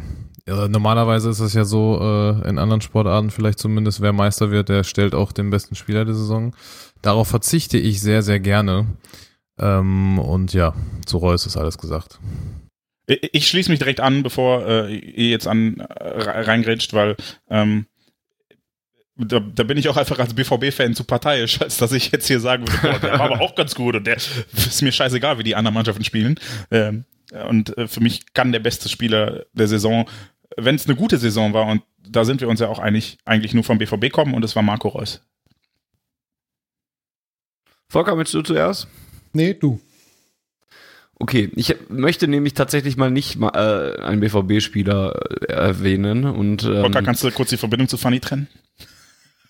ja, Der Ketzer, der Ketzer. Ich könnte problemlos Marco Reus da auch nennen. Ähm, aber ich möchte tr- trotzdem mal so in der Bundesliga ein bisschen über den Tellerrand schauen. Ich habe eine zumindest. Und, Vermutung, ähm, aber sag. Echt? Ich habe selber noch gar keine so richtige Ach so, ja. Antwort. Aber ich bin gespannt, wie du gleich als Vermutung noch äußerst. Ähm, ich bin bei, bei Kickern wieder, immer noch bei den äh, besten Spielern, die am besten bewertet und finde unter den Top 9 erstmal nur Torhüter, was ich auch schon ganz interessant finde. Wow. Auf Platz, auf Platz 15 steht übrigens Nico Schulz. Herzlich willkommen in Dortmund. Ähm, der, der erste Spieler, der mir eingefallen ist, als ich an den besten Spieler ligaweit denke und so an, in Richtung wichtig, äh, wäre ich bei den Bayern bei Thiago gelandet. Ähm, der da echt eine richtig starke Saison gespielt hat und auch unfassbar wichtig ist ähm, mit seinen Ballverteilungen, die er da hat und alles und einfach auch ein richtig, richtig guter Spieler ist.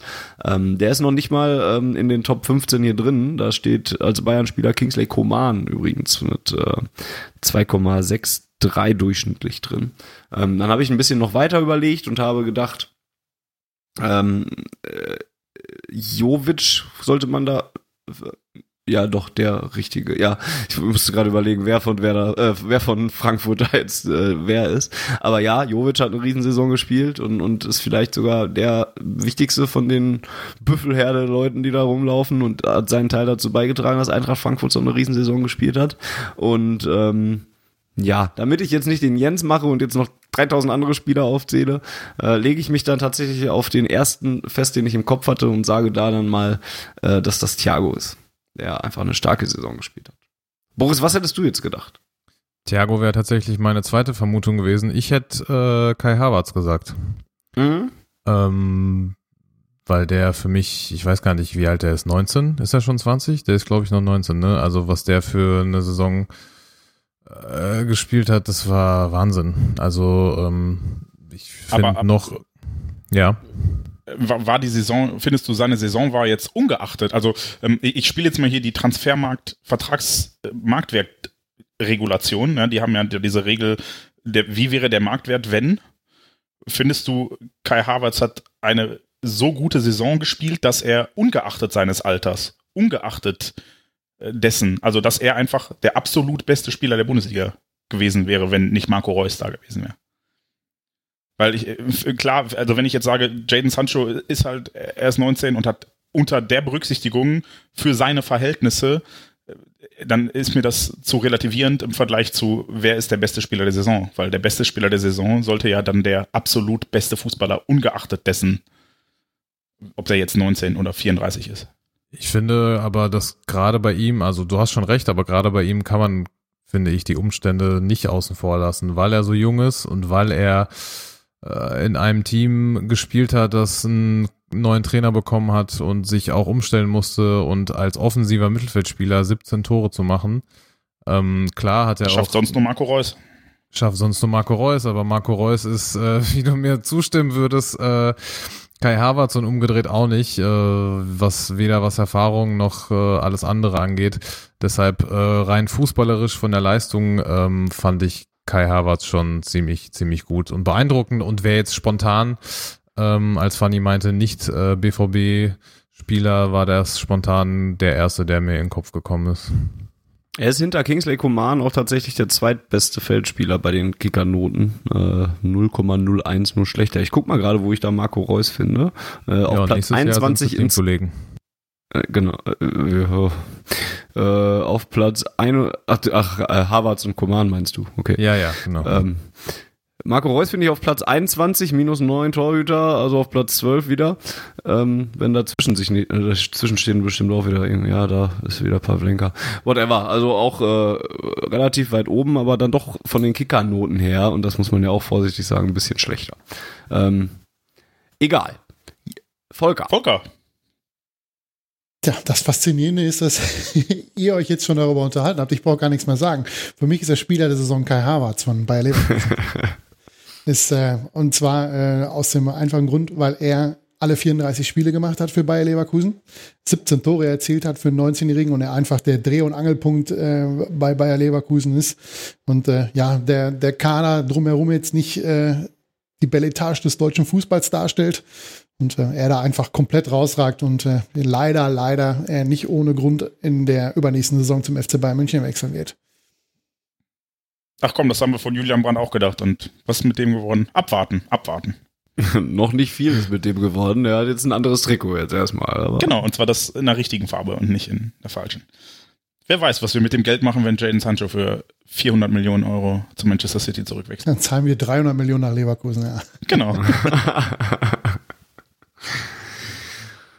ja, gut. Dann haben wir ja unsere, unsere Aufordnung. Wir brauchen einen Namen dafür. Oh, da machen wir jetzt, da machen wir jetzt was Interaktives draus. Das macht ihr da draußen, nämlich ihr Zuschauer, äh, Zuhörer. Äh, überlegt euch doch mal einen Namen für die Auf für Ohren Awards, damit wir die nächstes Jahr nicht mehr als Auf für Ohren Awards vergeben müssen, sondern als Oris. Und das ist auch schon Oh Gott, bitte nein. Name. Nee, nee, nee. Deswegen, nee, deswegen gebe ich das ja, deswegen gebe ich das ja weiter, weil ich weiß, Aus gutem das Grund. nicht. Ja, Ich, ich sehe genau. ich seh mich jetzt schon einen 3D-Drucker kaufen, nur um so ein paar Statuen auszudrucken, die wir dann ans Trainingsgelände bringen können. Machen wir das dann auch von dem Geld, machen wir das dann auch von dem Geld von Jane Sancho? Genau. Wenn das so viel Oder ist, von dem klar. Geld, was äh, ihr uns bei Steady zukommen lasst, wenn ihr uns unterstützt. Ja, da muss aber noch einiges kommen, wenn einen 3D-Drucker davon haben wollen. Ähm, Wäre echt eine ganz schöne Idee. Dann mach, oder wir machen das halt so billig wie Joko und Klaas, die den goldenen Umberto zu Kevin Großkreuz gebracht haben. Das könnte man sonst auch machen.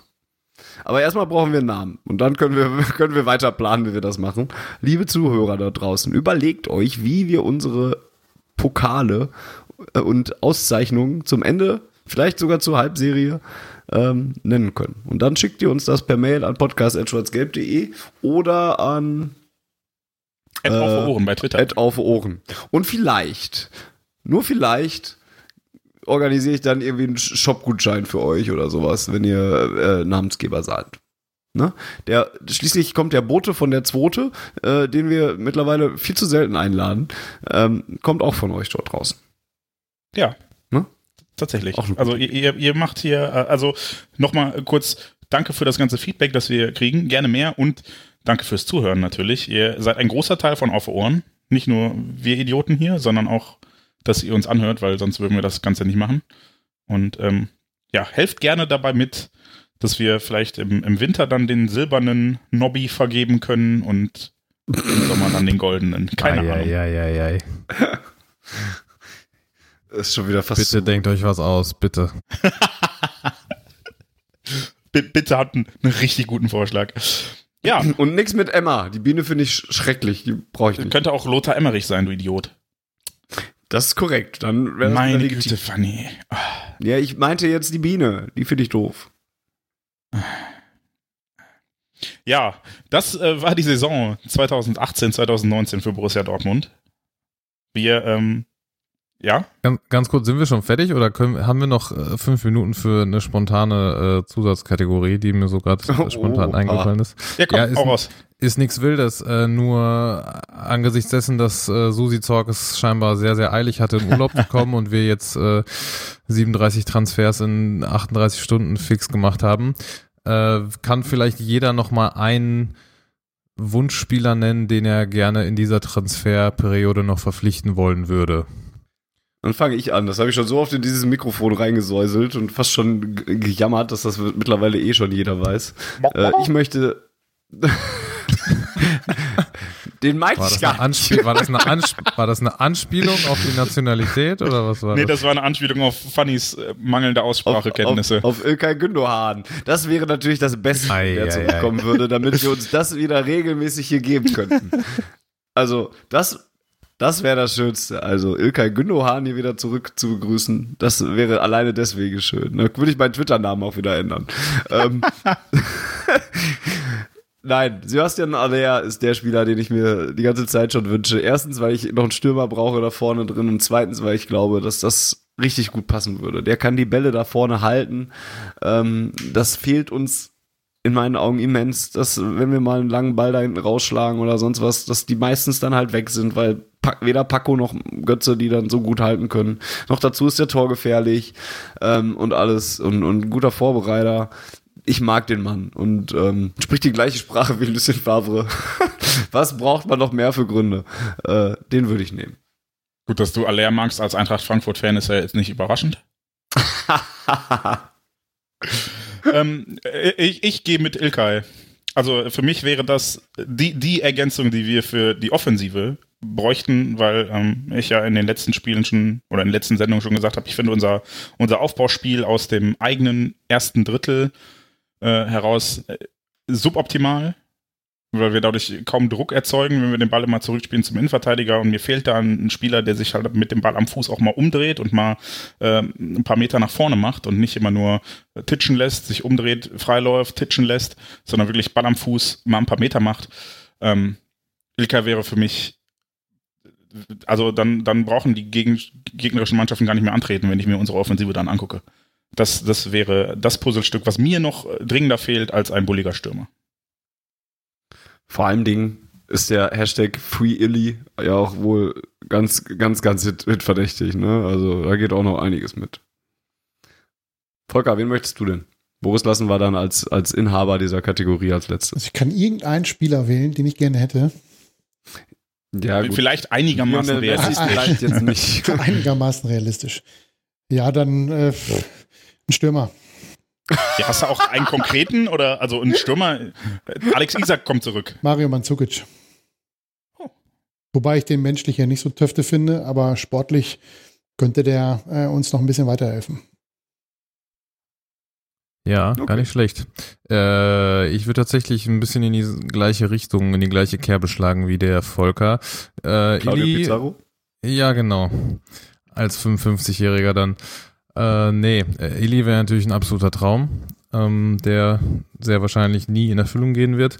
Äh, ich wäre für, ich, ich, man mag mir verzeihen, dass ich den vielleicht jetzt komplett falsch ausspreche. Christoph Piatek heißt der gute Mann glaube ich, spielt bei AC Mailand und ist nicht der nächste Lewandowski, äh, aber vielleicht einfach nur der nächste Piatek und ähm, hat äh, in Italien äh, äh, komplett alles zerbombt und hat, äh, glaube ich, wenn ich nicht falsch liege, geschafft, in einer Saison bei zwei verschiedenen Mannschaften der beste Torschütze zu, zu sein.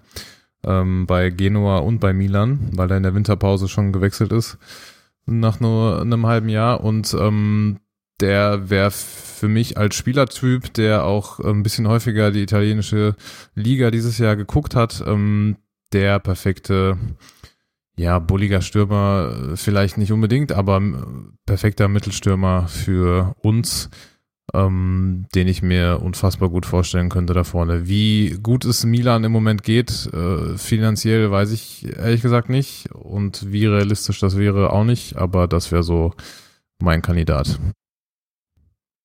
Cool. Do Schön. your thing, Susi. genau. Komm mal zurück aus dem Urlaub und arbeite mal wieder. Ist so, mach mal was. Ja, schön. Dann, dann jetzt nochmal.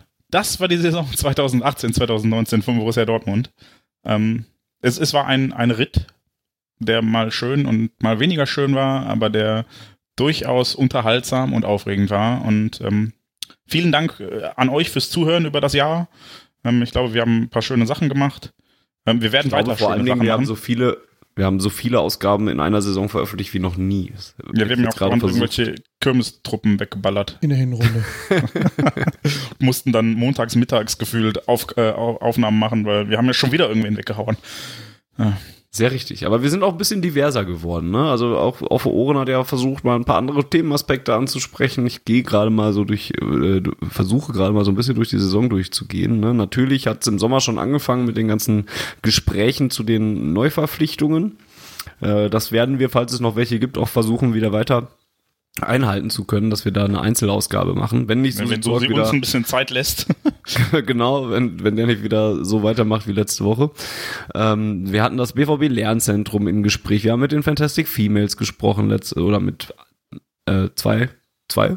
Waren zwei, ne? Zwei von ihnen.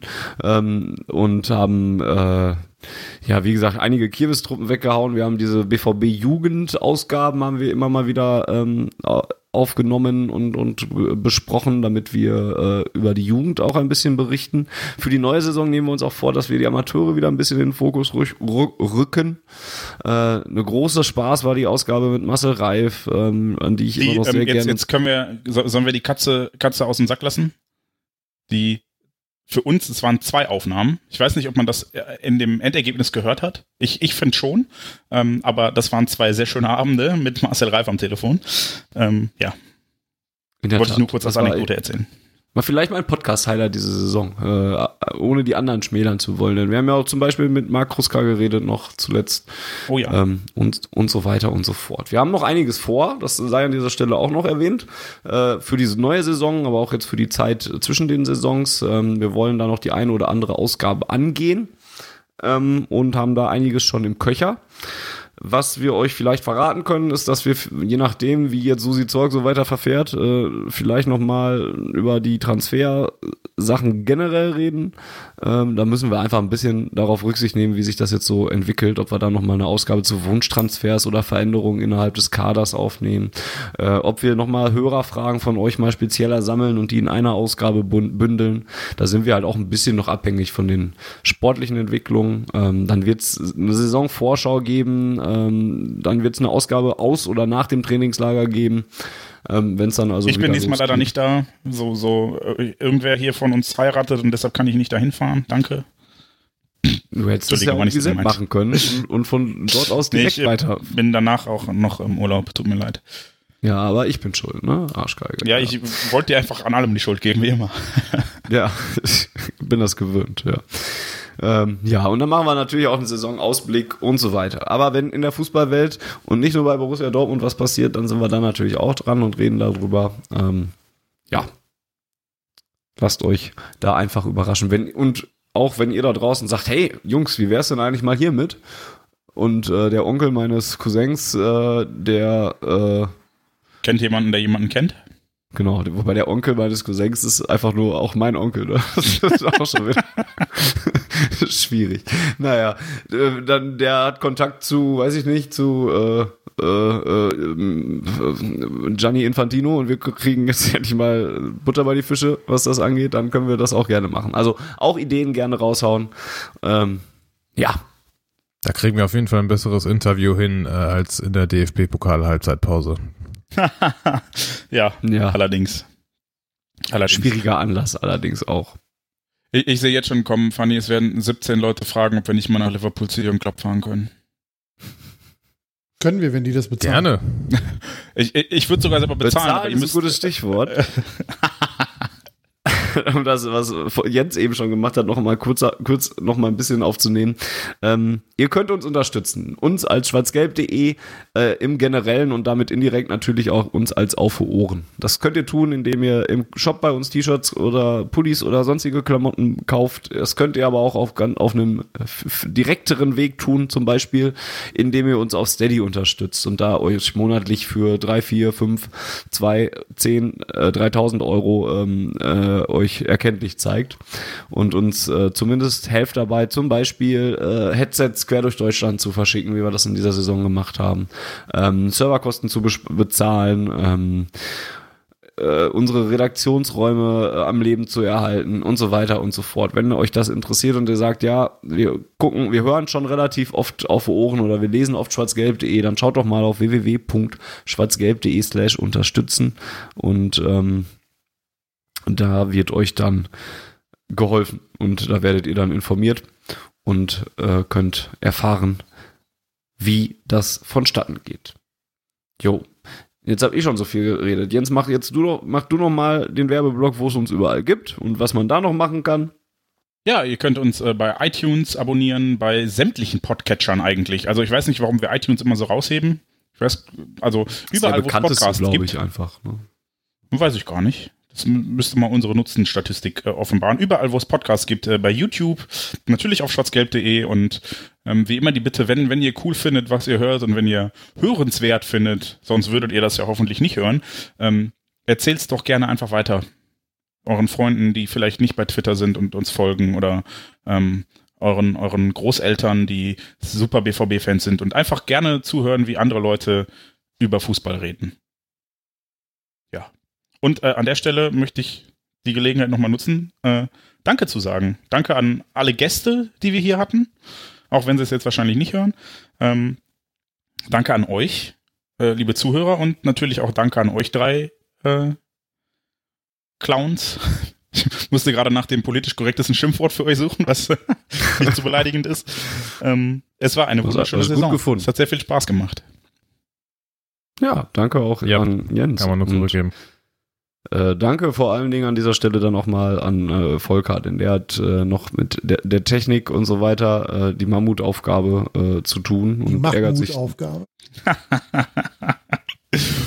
Wow, der war Ja. besser als jeder Witz von Funny heute. Boah, Alter! das ist man einmal nett, ne? äh, das, Das ist weiß ich so schon gar nicht mehr, was ich sagen wollte. Ja, Volker macht hier eine tolle Arbeit. So, Danke. weiter Genau, führe ich das weil jetzt nicht mehr weil er aus. sich den Scheiß vor jetzt allem mehrmals anhören muss von uns. Das finde ich ja immer das Schlimmste daran. Ja, ich bin Auch das. gewohnt. Auch das. Man gewöhnt sich dran. Man gewöhnt sich an alles. Und die Mehrzahl unserer Downloads, ich habe jetzt tatsächlich mal nachgeguckt, kommt tatsächlich eher von iOS denn von Android. Das hilft uns jetzt noch nicht so viel mit iTunes und so weiter weiter, aber ähm, das geht in die Richtung zumindest. Schönen Gruß auch an die Hörer aus der Schweiz, der USA und Österreich, die uns anhören. Und auch äh, in Länder, wo ich die Abkürzung hier schon nicht mehr verstehe. Da scheint es auch welche zu geben. Und wenn ihr nur Bot seid, dann auch ein schönes Hallo. Gut, das reicht dann aber jetzt auch. Ähm, ich wünsche euch eine schöne Sommerpause bis zum nächsten Zeitpunkt, an dem wir uns wieder hören. Und äh, sage bis dahin auf Wiederhören. Ja, dem schließe ich mich an. Tschüss zusammen. Ich hab Bock auf eine neue Saison. Der BVB.